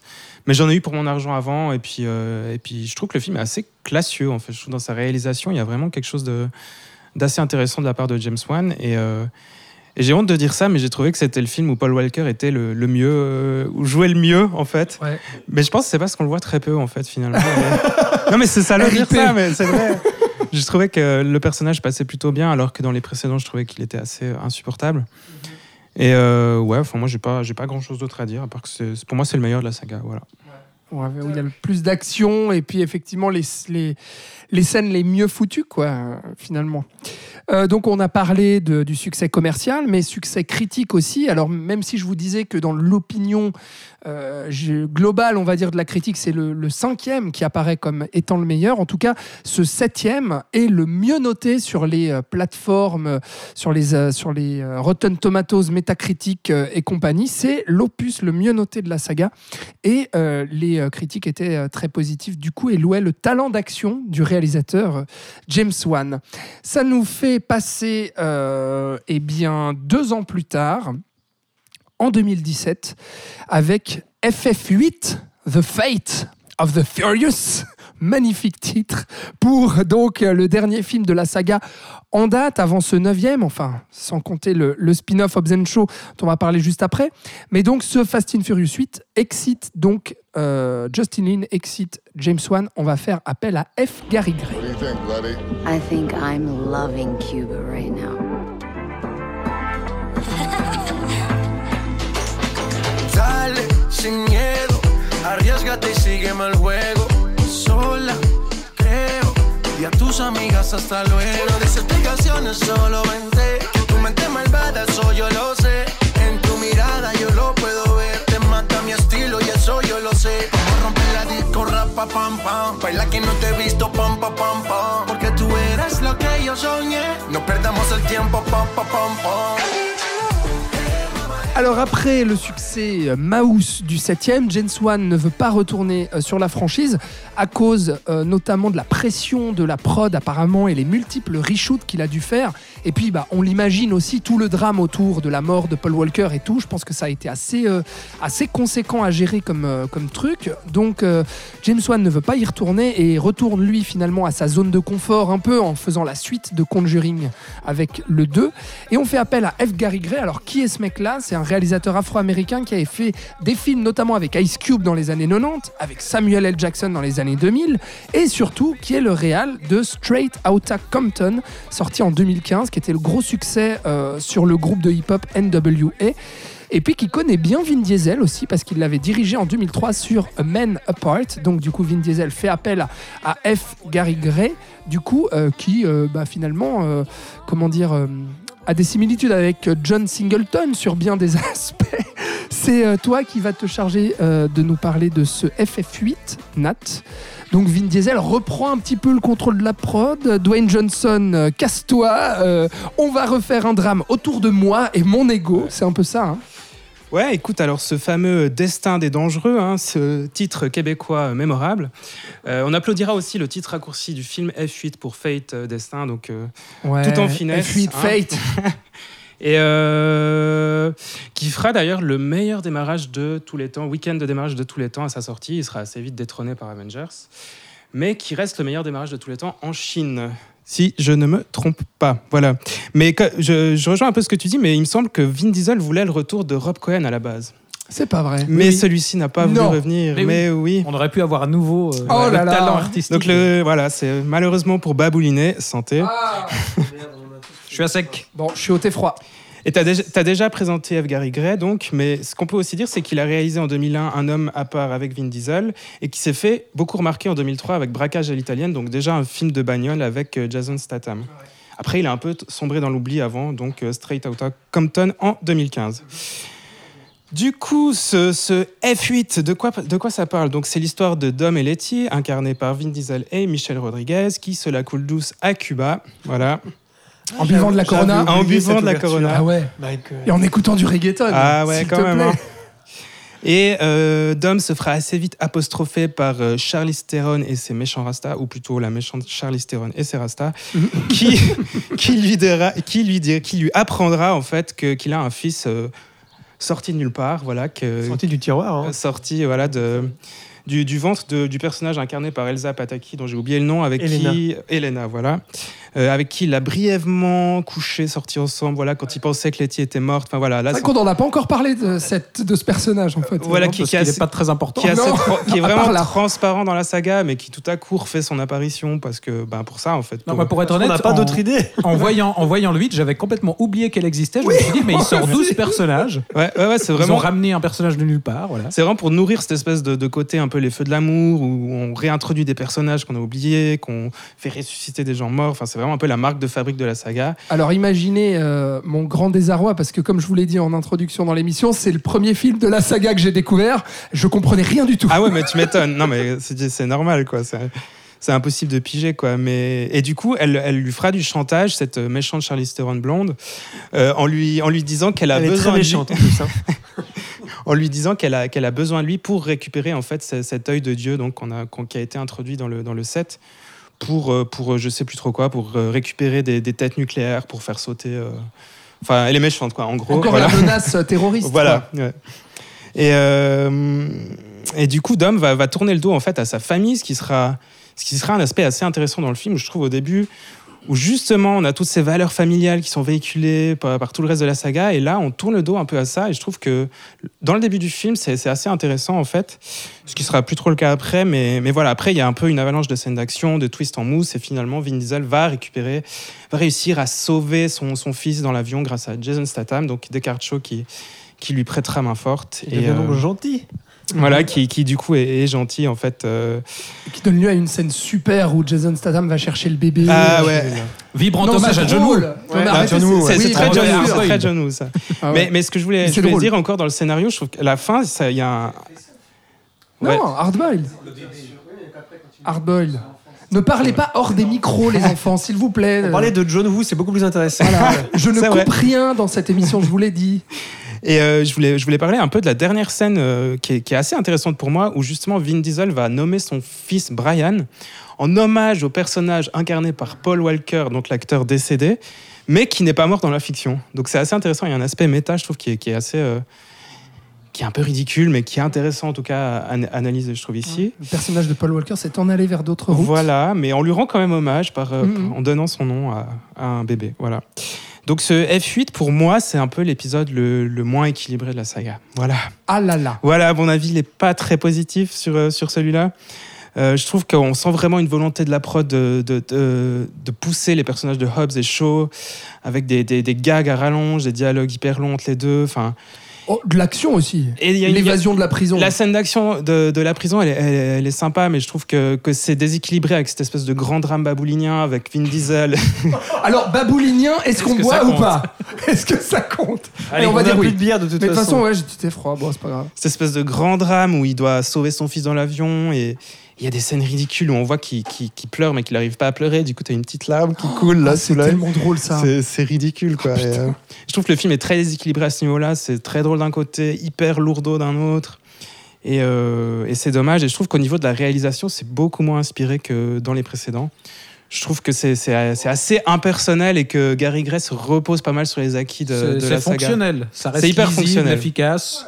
Moi, je trouve que ça marche. Il n'y Bah, a, les- y a- y a les- pas de grande idée. Quoi, non, mais les chorégraphies dans la sortie de Mais prison. euh, Alors moi je parle pas des chorégraphies, je te parle Ah. vraiment de la réalisation, Ah, vraiment de la niveau réalisation, vi- ouais. visuel et tout ça. Ouais. Et je trouve que c'est assez impersonnel. Après il y a de bonnes idées comme la, la poursuite de voitures zombies dans New York, Putain. mais ça reste une scène assez courte. J'étais un peu frustré Ouais, de, mais de la durée de Mais cette scène. c'est cool comme, euh, comme idée, quoi. L'idée est cool. Les, les méchants qui piratent du coup des, des- des voitures dans la ville et qui les font arriver sur les gens. Il y a cette pluie de voitures parce qu'elles tombent depuis des parkings à l'étage. Ouais. C'est assez sympa. Mais du coup, on voit en fait euh, toute la profondeur contemporaine d'analyse de, de l'homme finalement rattrapé par la technologie. N'est-ce pas? Ouais. Avec les voitures ultra technologiques qui sont maintenant Mais c'est assez drôle comme scène, je trouve. c'est- Ouais, c'est marrant. C'est et- intéressant. Et, ensuite, dans la même scène, euh, Vin Diesel qui est rattrapé par sa famille, n'est-ce pas Qu'il le harponne et il Mm. est littéralement tiraillé de tous les côtés par sa famille. Ouais, mais c'est c'est le gros point positif du film pour moi, c'est les scènes d'action. quoi. Elles sont inventives, elles sont intéressantes. La scène finale avec le sous-marin qui est complètement mongol, mais qui est hyper fun et Elle est qui, géniale. ouais. qui, qui, qui fait passer la pilule, mais globalement, pour moi, le film, il est assez raté, en fait, parce qu'il n'y a pas ce- cet équilibre qu'on pouvait avoir dans les précédents. Bah, en fait, on a l'impression qu'on revient un peu euh, au 4. Oui, en tout moi, cas, dans fait- le côté drame shakespearien ça m'a ultra fait- sérieux. Ça m'a fait penser au 4 que je déteste, du coup, euh, Ouais. voilà, pour moi, le 8, c'était, c'était pas vraiment ça, et, euh, et voilà. Je voulais terminer sur quelque chose qui est un peu plus global sur la saga, mais c'est un peu la, la représentation des masculinités dans Fast and Furious. Ah, vas-y. Je trouve que. Un chapitre. euh, ouais, enfin, je veux pas trop lancer le débat, je vais un peu passer pour un pisse froid, mais j'ai j'ai lu une analyse sur, euh, sur Internet qui, qui rejoignait un peu mon idée. Et euh, je voulais un peu vous en faire part, mais c'est vraiment cette représentation dans FF euh, de l'homme qui c'est tout le temps le même modèle, en fait, bodybuildé, euh, viril à outrance. Et en fait, chaque résolution de film, c'est une manière de, de, de, réconforter les mâles dans leur virilité. Et, je trouve ça un peu triste en fait qu'on ait un peu ce, modèle de, masculinité aujourd'hui au- autant mis en avant au cinéma. Et euh, je me suis, je me suis posé la question de me dire est-ce qu'on a un peu ce genre de, masculinité qu'on avait dans les années 70, 80 avec Conan le barbare, Predator et tout ça? Et je trouve que dans Fast and Furious, euh, ça, ça fonctionne pas du tout. C'est vraiment un peu des corps musclés interchangeables qui ont, qui ont pas de profondeur et euh, je trouve ça, dommage. Et la personne, l'analyse que j'ai lue, poussait même la- l'analyse plus loin en disant que, que ces muscles, ces, ces corps, euh, c'était un peu le prolongement des voitures, de la tôle, euh, des machines, et que finalement, du côté Bah, du building, quoi, du enfin, bodybuilding ou bien Exactement, tuning de quoi. bagnole. Ouais. ouais. et que finalement, euh, tous les personnages masculins dans la saga font que de- des, des fuites en avant constantes et réussissent jamais à se caser. Et pour moi, dans le 3, ça marchait parce que c'était des ados. Mais là, on a des quarantenaires qui font un peu n'importe quoi, qui arrivent pas à se ranger. Et, euh, je trouve ça un peu nul, en fait. Mais je trouve intéressant, comme la personne disait aussi, qu'elle comparait la, féminité représentée dans la saga comme quelque chose de... bah, le personnage de Charlize Theron qui est très liquide, bactérien, numérique, qui est opposé justement à ces voitures très, très dures, très, très de tôle. Je trouvais ça assez intéressant. Et puis aussi la présentation des femmes dans la saga. Quoi. Enfin, c'est soit des pondeuses comme Mia, soit des copies conformes de Dom comme, euh, comme Letty. Et finalement, je trouve euh, bah, le succès de la saga prouve que les gens s'identifient quand même un peu à ces, mâles qui, récoltent de l'argent un peu facilement, qui, qui chopent des nanas euh, comme de rien. Et puis, euh, puis voilà, je trouve ça un peu dommage qu'on ait un peu ce, que ce modèle de représentation de masculinité aujourd'hui au cinéma. Ce que je trouve intéressant dans ce que tu dis, c'est que c'est la comparaison avec les années 70. C'est-à-dire que euh, dans les années 70, on avait des héros, on avait des gens qui, en dehors de leurs muscles, faisaient des choix ou en tout cas avaient un but de survie ou sauver quelqu'un. Euh, mais même Conan, en fait, est plus charismatique et plus intéressant à étudier que To- Toretto, je trouve. Et là, dans Fast and Furious, Dom, le personnage de Dom, qu'il soit bien joué ou pas, c'est vraiment un des personnages les plus lisses du cinéma. En tout cas, en tant que rôle principal. C'est peut-être pour ça que dans le 5, quand The Rock arrive, The Rock qui a une présence qui est quand même là, comme un symbole de la justice et qui va, qui va symboliser ça, clair. qui va, qui va essayer de peser le pour et le contre. Est-ce que c'est bien ce qu'ils font? Est-ce que qui va toujours essayer de faire en sorte que tout se finisse bien pour qu'on essaye de tuer un peu le moins de personnes? Il dit d'ailleurs à la fin, Ouais. vous avez vraiment foutu le bordel, la ville est détruite, c'est pas cool, en gros. Mhm. Et euh, Paul Walker qui dit ah ouais mais c'est comme ça. Ouais, ouais, c'est ça. là, Ouais. T'es con quoi mon gars, tu réfléchis pas. Ouais, c'est bon vrai parce que le symbole la masculin qu'on a, famille. c'est des gens qui réfléchissent pas. Et je pense que c'est pour ça que The Rock, et c'est dommage qu'il soit effacé pour des problèmes d'ego à la prod avec Vin Diesel, parce que lui un côté héroïque et un vrai auquel on pouvait euh, aspirer en fait, qui pouvait nous, tu vois, nous motiver, alors que Vin Diesel, en- Ça apporte en- un équilibre avec ce personnage. en de plus, voilà. Johnson. Et, euh, mais alors, euh, je, suis complètement d'accord avec toi, Nat. Et euh, je suis d'accord aussi que c'est euh, ce qui fait une des bonnes parties du succès de cette saga, c'est qu'il y a des voitures et puis des gros seins. Enfin, et, et pas beaucoup de réflexion. C'est clair et net que c'est ça. Nous, j'imagine ici qu'on avait conscience de ça en faisant cette émission, en regardant. C'est intéressant d'en parler, mais c'est tellement évident. Et pour moi, le, le pire, c'est, on en a parlé, c'est dans le 4, c'est Gal Gadot qui va en bikini pour se faire Ah poser ouais. la main au cul, littéralement, pour Ouais. avoir les empreintes digitales du gars. Je veux dire, on en arrive à des niveaux. alors que- Et ils en rient même pas. C'est-à-dire que c'est même pas une scène drôle. C'est hyper premier degré. Ah ouais, c'est hyper premier degré. ouais, complètement. Et, euh, et oui, c'est c'est Par vra- contre, c'est vraiment dommage, mais ouais. Par contre, ce qui est drôle, c'est que justement, pour le spectateur, le modèle féminin qui est attrayant, ce serait justement bah, Gal Gadot ou euh, voilà, les bikinis, les petits culs avant les courses de voiture, ce genre de choses. Alors que euh, le modèle qu'on nous montre d'a- d'attirance, finalement, pour, euh, pour les personnages, donc pour bah, notre héros Dom Toretto, bah, c'est Michel Rodriguez, qui finalement, bah, en fait, est. est- est, comment dire un, un modèle très masculin finalement en tout cas dans le- la, caractéri- la caractérisation pardon du personnage euh, qui se veut justement bah, aussi assez, assez viril, à conduire ses grosses bagnoles, à tirer au flingue, etc. Et euh, pour moi, ça conforte un peu l'idée de bromance dont on parlait au tout début et le, le, le côté homo-érotique qu'il pourrait y avoir finalement dans cette deux, saga si on veut un peu euh, commencer à se faire fumer un peu le, le cerveau. Je ne sais pas si Thibaut a quelque chose à dire là-dessus ou si... euh, Non, je trouve très intéressant ce que vous venez de dire. et voilà, je, je suis parfaitement en accord et rien à rajouter à ce sujet-là. Euh, Alors on revient sur le 8 quand même, parce que tu avais des revenons choses à dire dessus. digressé. ouais. Non, non, mais c'est Non, bien, non, mais c'était intéressant d'évoquer le sujet à un moment ou à un autre. Effectivement, il a fallu qu'on attende le dernier film Oui. pour, en, pour en parler, mais c'était très bien qu'on y passe.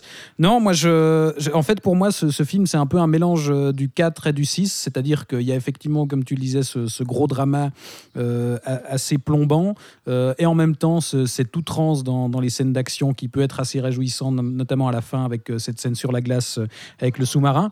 Moi, j'étais assez enthousiaste au départ euh, par l'idée d'avoir enfin une méchante euh, face à toute cette, à toute cette équipe.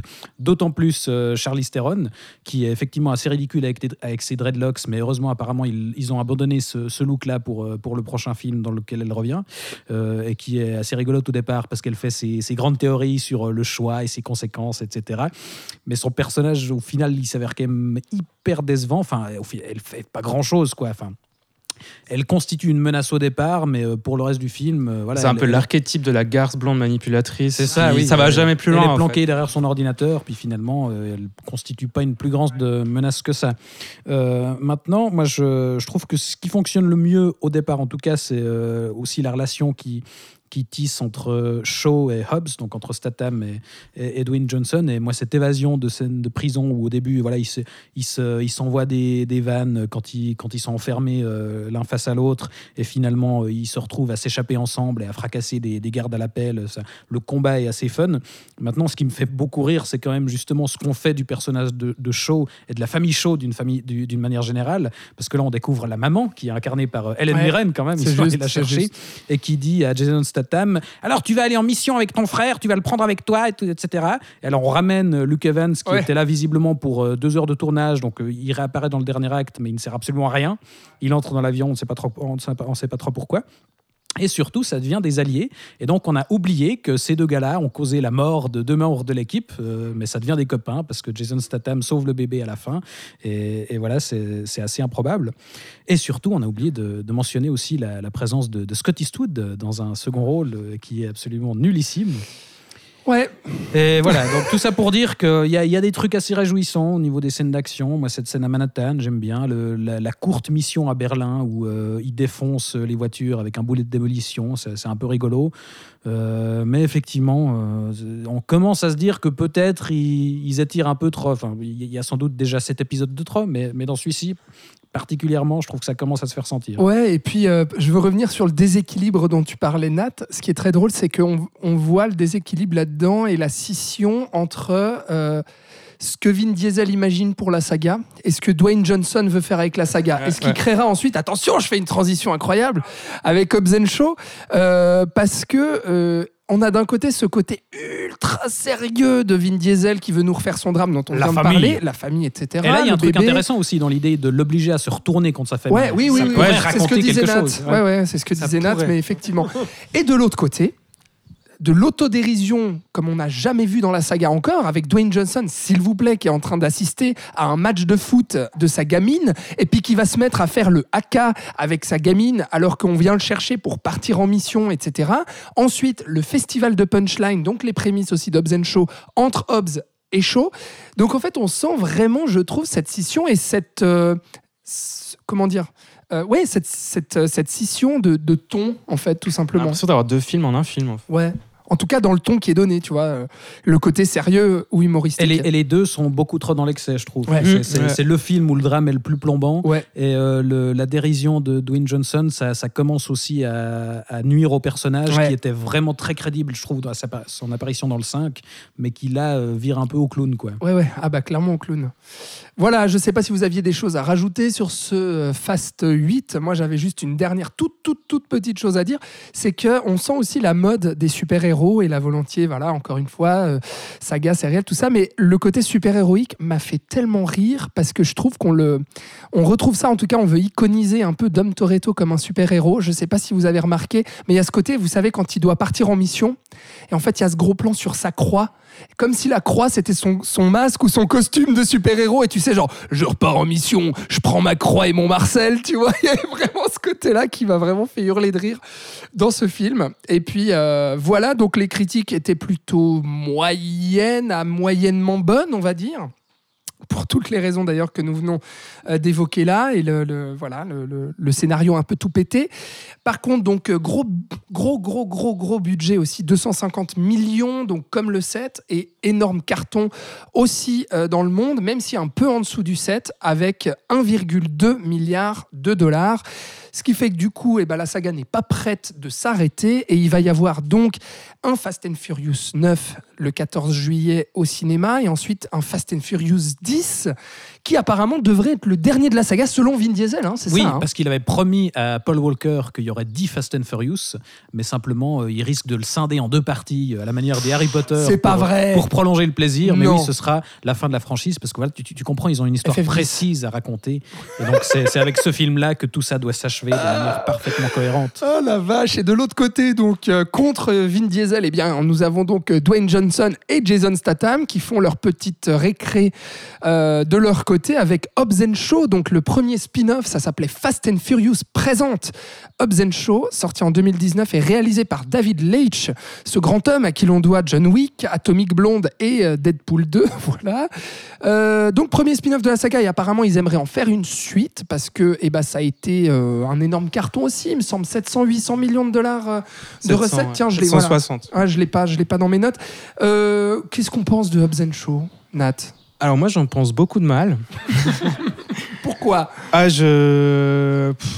S'il fallait quantifier, quali- enfin mettre un peu un ordre dans les épisodes de la saga, si on le compte comme un épisode de la saga, pour moi c'est c'est le pire quoi. Enfin, À ce c'est- point-là? Ah, c'est même le 2 et le 4 pour moi ils sont plus intéressants. Je trouve Ah, que je trouve que que déjà c'est hyper long, 2h15. Enfin, c'est jamais intéressant, c'est c'est moche, c'est un peu nanardesque, euh, les scènes d'action sont dégueulasses, Idris Elba il cabotine, il a rien à faire là. Ah, qui est le gros méchant du coup? Voilà, qui, qui incarne le grand méchant et, euh, et, et l'humour, quoi, c'est pas possible. Enfin, il y a l'introduction du personnage de, du, du, du Black, je sais plus son nom, l'acteur. Dans Kevin l'avion, Hart. Kevin Hart, voilà. euh, Ça sert à rien, hein, donc qui est juste là pour qui, faire. qui, qui, qui- qui est là juste pour, pour, pour les punchlines. Ah bah il faut euh, faire des blagues alors voilà, ils font ça. plein plein de blagues dans ce film. Non, mais pour moi, c'était une torture du début à la fin. pour être honnête, voilà, j'ai pas grand chose d'autre à en dire. hein. Là, je rejoins ton côté, enfin ce que tu disais avant sur le- les films de super-héros. Je trouve que Hobbs and Shaw, c'est Fast and Furious qui veut faire du Marvel, Ouais. typiquement. Ouais. Il y a tous les ingrédients, c'est-à-dire c'est mal filmé, déjà d'une c'est mal écrit, mais ça voilà, c'était pas une surprise. Les scènes d'action euh, sont toutes faites en effets spéciaux, c'est mal branlé, tu sais pas où t'es, euh, il y a de la surenchère mais qui n'a aucun sens. Euh, et l'humour, mais mon dieu l'humour, les les blagues Mais déjà, hyper déjà, appuyé, déjà sont pas drôles et il y en a plein Que ça. plein de blagues pas drôles. J'étais là, non, mais au la première scène où ils se retrouvent en face, là, oui, un peu, oui oui oui. on va dire, bon, là, c'était drôle, merci, stop. Non, non. Et après, ils vont au, au- au- au Samoa. Qu'est-ce qu'ils vont foutre au Samoa, putain Mais parce Ah que oui, Dwayne ça. Johnson veut faire la pub pour le pays. C'est pour Oui, ça. c'est que ça, absolument. c'est que ça. Parce Et- qu'il est producteur aussi du film. Voilà, ils, comme ils Jason vont au Samoa, mais ils vont tourner à Hawaï. Donc, il va même pas filmer au Brésil pour leur donner du pognon, tu vois, à la limite. Donc, il n'y a même pas de cohérence vis-à-vis de ça. Ouais, c'est ouf. Euh, euh, moi, je retiendrai juste Vanessa Kirby, que je trouve encore assez potable, qui est donc la sœur de Descartes et Sorti de nulle Shaw. part, hein, il faut le dire. sortie de nulle part, Ah, mais qui est à peu près la seule personne qui joue dans ce film, qui se donne la peine d'essayer d'incarner un personnage, Ouais. au moins. Euh, Je dis ça parce qu'elle est canon. aussi, aussi, ouais. Mais, euh, ouais. Et euh, non, puis que c'est moins déprimant que dans, dans Pieces of a Woman aussi. Ouais. Mais non, sinon, c'est un échec à tous les niveaux. Ils veulent faire du Marvel, donc ça a Ouais. marché, la preuve. Thibaut, quelque chose à rajouter ou pas? Euh, oui, spin-off. oui, oui, non, c'est vraiment atroce, effectivement. Deux heures et quart, c'est beaucoup, beaucoup Moi, je trouve quand même qu'il y a deux trois scènes d'action qui passent. euh, non Deux, trois scènes qui passent, mais, en, re- mais enrobées par un truc absolument inconsistant où on part dans une espèce d'intrigue de science-fiction. Oui, Idris c'est Elba ridicule, qui, ça. qui est un espèce Ah, ça, de super soldat. C'est euh, chaud ça. on- on ouais. sait pas, on- ça n'a aucun sens. Et, et effectivement, pour le reste, c'est une espèce de succession de one-man show où on va chercher Kevin Ouais. Hart, on va chercher Ryan Reynolds qui n'a jamais Ah oui, été aussi insupportable. Il apparaît heureusement juste au début et à la fin, mais il a droit à deux scènes post-génériques à lui Ouais, tout seul parce ouais. qu'il n'y avait pas assez de blagues. Et moi, c'est un acteur que j'aimais beaucoup, enfin que je pouvais apprécier il y a euh, 15 ans, mais euh, là, il est bloqué dans le même rôle depuis, depuis des années. C'est absolument terrible. Et ouais, non, ça, ça, ça marche pas. Et, puis, et en plus, on fait un espèce de. On, on revient en arrière euh, de manière forcée parce que, quand même, à la fin du, du, du précédent film de Fast and Furious 8, euh, Hobbs and Shaw était censé être devenus copains. Et donc là, on commence. Non, en fait, ils s'aiment pas de nouveau. Et puis, ça, on l'orne vers le buddy movie où ils sont censés se détester, puis ils sont, ils s'apprécieront à la fin. Mais, mais ça passe par une succession de, de punchlines et, et c'est assez insupportable. Et Voilà. puis de comparaison euh, de boules et de taille de bite tout le Oui. temps. Il y a des blagues sur ça tout le temps. Oui. On voit le niveau quand même. Ouais. Il y a la super blague avec Ah la là tatoueuse où on lui dure dit euh, tellement longtemps. Nice tats. Voilà.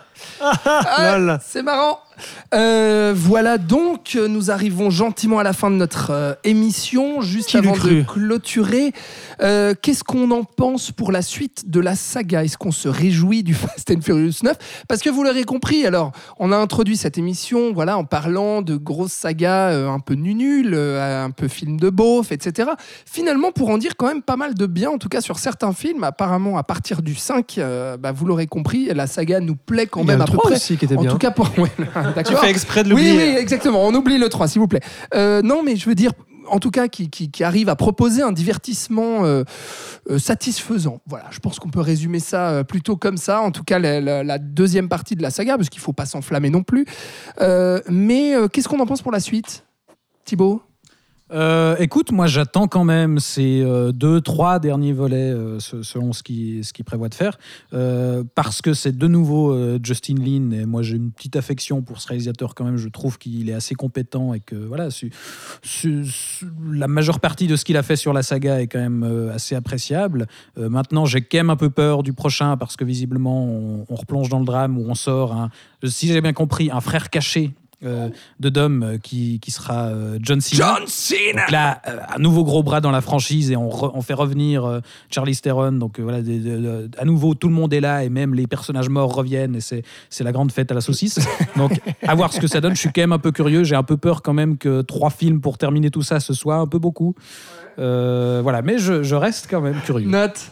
Écoute, moi je suis curieux, voilà, c'est juste un peu de la curiosité. Je trouve que c'est une saga qui reste assez attachante sur les années. On a un peu grandi avec ces personnages, alors même si c'est bobo, fait c'est jamais très intéressant. Bobo. Ouais. Ouais, pas mal. Un mélange de bobo et de beau. Voilà, exactement. Euh, je suis quand même curieux de voir la suite et la, la conclusion de tout ça. Et euh, voilà. Mais juste aussi, Justin Lin, je trouve que c'est un, réalisateur qui, est, qui, qui a ses qualités. Et je suis assez content de le voir revenir sur, sur la saga, vu que moi j'aime pas tellement le 8, donc je suis assez curieux du, du 9. Et puis, euh, la, la réjouissance, peut-être aussi de retrouver un blockbuster à plusieurs centaines de millions de dollars, un gros, un gros mastodonte qui arrive à nouveau sur les, sur les écrans, parce Ouais, que parce que ça fait finalement, un moment, là, euh, hein. ça fait un moment. Alors, il y a eu, euh, euh, pour les Américains en tout cas, Godzilla versus Kong, dans les gros, gros trucs, euh, mais chez nous, eh bien, absent des, du grand écran. Donc là, c'est vrai que, mis à part Tenet euh, la- l'année passée, on ne peut pas vraiment comparer, euh, comparer ces, ces deux films-là, mais en tout cas, Fast and Furious 9, effectivement, est très attendu commercialement, en tout cas pour, euh, pour ça. C'est un peu le, premier gros paquebot qui débarque euh, et qui devrait euh, eh bien, faire revenir, donc, comme je l'ai dit, le grand public et surtout les, les adolescents en masse, hein, parce que c'est la saga s'adresse au public adolescent encore et toujours, hein, depuis, le, depuis ses débuts et, aujourd'hui encore. Et il y a peut-être ça dont on se réjouit, Florian. Oui, on peut se réjouir, c'est vrai de, ça. Moi, la seule peur que j'ai, euh, c'est qu'ils aillent encore plus loin dans les intrigues à tiroir. Et ce que Thibaut a dit là sur le frère et sur euh, le fait que, que Jean Anne revienne, que Jean Sean, Sean, euh, Sean Boswell revienne, c'est qu'ils nous les mettent au forceps, que, que tout ne fasse pas vraiment sens. Mais à la limite, si Justin Lin, Justin Lin tient bien la barre, ce qui n'a pas été toujours le cas dans, dans les quatre films qu'il a fait, euh, qu'il arrive à trouver un équilibre. Parce qu'en fait, là, dans tout ce qu'on a dit, le plus difficile dans, tout- dans toute cette saga, c'est de trouver un équilibre entre les changements de réalisateur, les morts, les gens qui reviennent à l- enfin les morts en vrai, Les, gens qui reviennent exigences à la vie. dramatiques de Vin voilà, Diesel. les exigences de machin, de genre The Rock, de la prod. En fait, c'est vraiment une saga qui est tiraillée par tous les égaux de beaucoup de gens. Euh, et euh, du coup, j'ai peur que ça finisse aussi comme ça et que ça finisse n'importe comment. Euh, mais par contre, je pense que la saga Fast and Furious ne s'arrêtera jamais, puisqu'ils vont faire des spin-offs. Même s'il avait promis à Paul Walker, blablabla, ils vont faire un Ah Hobbs bah. Show 2 qui est déjà en cours, Ouais. et ils vont bien trouver autre chose à faire après. Bien Enfin, voilà. Donc, euh, Est-ce qu'on a- Tant qu'il y a voilà. du succès, euh, ça Ah va bah continuer, ça quoi. c'est clair, ouais. Ouais. Et puis là, franchement, vu les succès de malades mentaux qu'il y a eu euh, avec les derniers films, euh, effectivement, c'est c'est exponentiel. Donc jusqu'où s'arrêtera euh, la saga euh, Rapide et Dangereux, n'est-ce pas? C'est le titre québécois qu'on n'a pas encore mentionné quand même. On a attendu euh, pratiquement trois heures d'émission pour mentionner. on a Ah si, d'ailleurs- j'ai j'ai quand même dit Ah, le tu l'as dit destin des dangereux Ah pour oui, le c'est 8. vrai, C'est vrai. Et on n'a absolument. toujours pas dit qu'en fait, le Fast, c'était Brian O'Connor et que le Furieux, c'est Dominique To- Toretto. N'est-ce pas? Que Quel le beau titre- résumé. Que le titre vient d'un- d'une production de Roger Corman de 1954, Ah ouais. qui avait été diffusée par Universal, donc il n'y a pas eu de problème pour racheter. Qu'à la base, ça devait s'appeler Redline. Ouais. Titre qui a été repris par un animé sorti en 2010. C'est incroyable. par- qui est incroyable, un animé de voiture, de course Ouais. de voiture qui est énormissime. Qui est donc peut-être le titre était un hommage à- à- au premier titre de Fast and Furious. Est-ce qu'on est en train de recommencer émission je crois. Et donc en 2001, Bravo, Rob. Cohen Voilà. lit un article dans le New York cyclique. Times. C'est cyclique. C'est cyclique. La boucle, la boucle est bouclée. Fast and Furious avec du cyclisme, Non, incroyable. voilà, on a, on a répondu, je pense, globalement à pourquoi ça marche cette saga, non? Ou bien est-ce qu'on est à Bah, peut vroom, juste- vroom, pam, pam, hein, On peut juste préciser qu'il y, a- on peut juste préciser qu'il y a eu deux trois ersatz euh, assez mythiques comme Torque où euh, c'est des courses de moto euh, qui, qui, qui repompent complètement Fast and Furious et c'est à mourir de rire donc je conseille complètement de, de voir. Torque. Donc du coup, d'où l'importance de cette saga qui marquera. Qui euh, influence euh, les cinémas modernes. Oh, merci beaucoup. On arrive enfin à la fin de, de cette euh, C'est pas émission. trop tôt. On l'a fait quand même. On a réussi à parler de Fast and Furious quand même pendant près de 3 heures pour notre émission estivale, donc notre nouvelle émission Flashback. Merci beaucoup Thibaut. Mais merci à toi, Alex. Euh, le rapide donc et puis le dangereux Florian. Merci. Baboliné Ouais, super. Puis moi, je suis quoi du coup Eh bien, le rapide, le dangereux, le, le destin, de- je sais pas. Le Le, mort, voilà. le destin. Toi, tu es le drifter.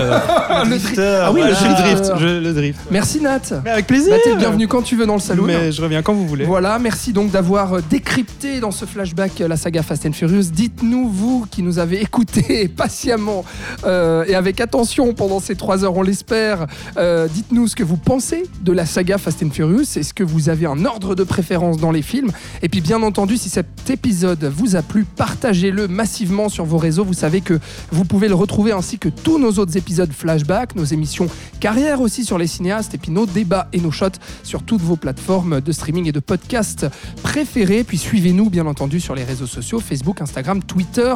Dites-nous tout ce que vous pensez de ces films et puis si vous êtes d'accord avec nous aussi sur chaque film, ça nous intéresse.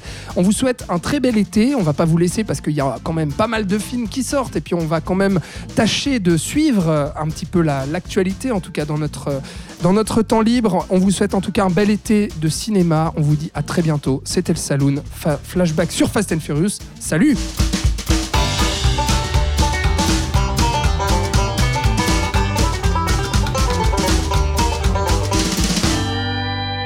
Tarak Du coup, c'est quoi le Fast Five? Dominic Toretto. C'est une pratique sexuelle inventée par Florian. D'accord. Et ça consiste en quoi, euh, Florian quoi Comment Une branlette. Donc t'as inventé la branlette en fait. C'est- Le Fast Five, c'est y a une le high branlette. five avec tes 5 doigts. Ouais, Ça, ça s'appelle un high five. ouais. C'est un fast five. Qu'est-ce que tu fais de rapide avec tes 5 doigts Oh putain. Voilà. Oh la vache. T'as trop bu, toi. hein Pour ma, pour ma défense, c'était dans un honest trailer. D'accord. Ah, Le honest trailer de fast five. C'est pas vrai. Et incroyable Ah, donc c'est pas toi qui as inventé finalement Non, on aurait cru, hein. Après tu fais des recherches en regardant les Honest Trailers. C'est clair. D'accord. Faites un petit test de micro, s'il vous plaît. 1, 2, 1, 2, 1, Ouais. 2. Thibaut 3, 4, 3, 4, 3, 4. Ok, très bien. Ok. Calderon Vous êtes prêts? Non. Ok.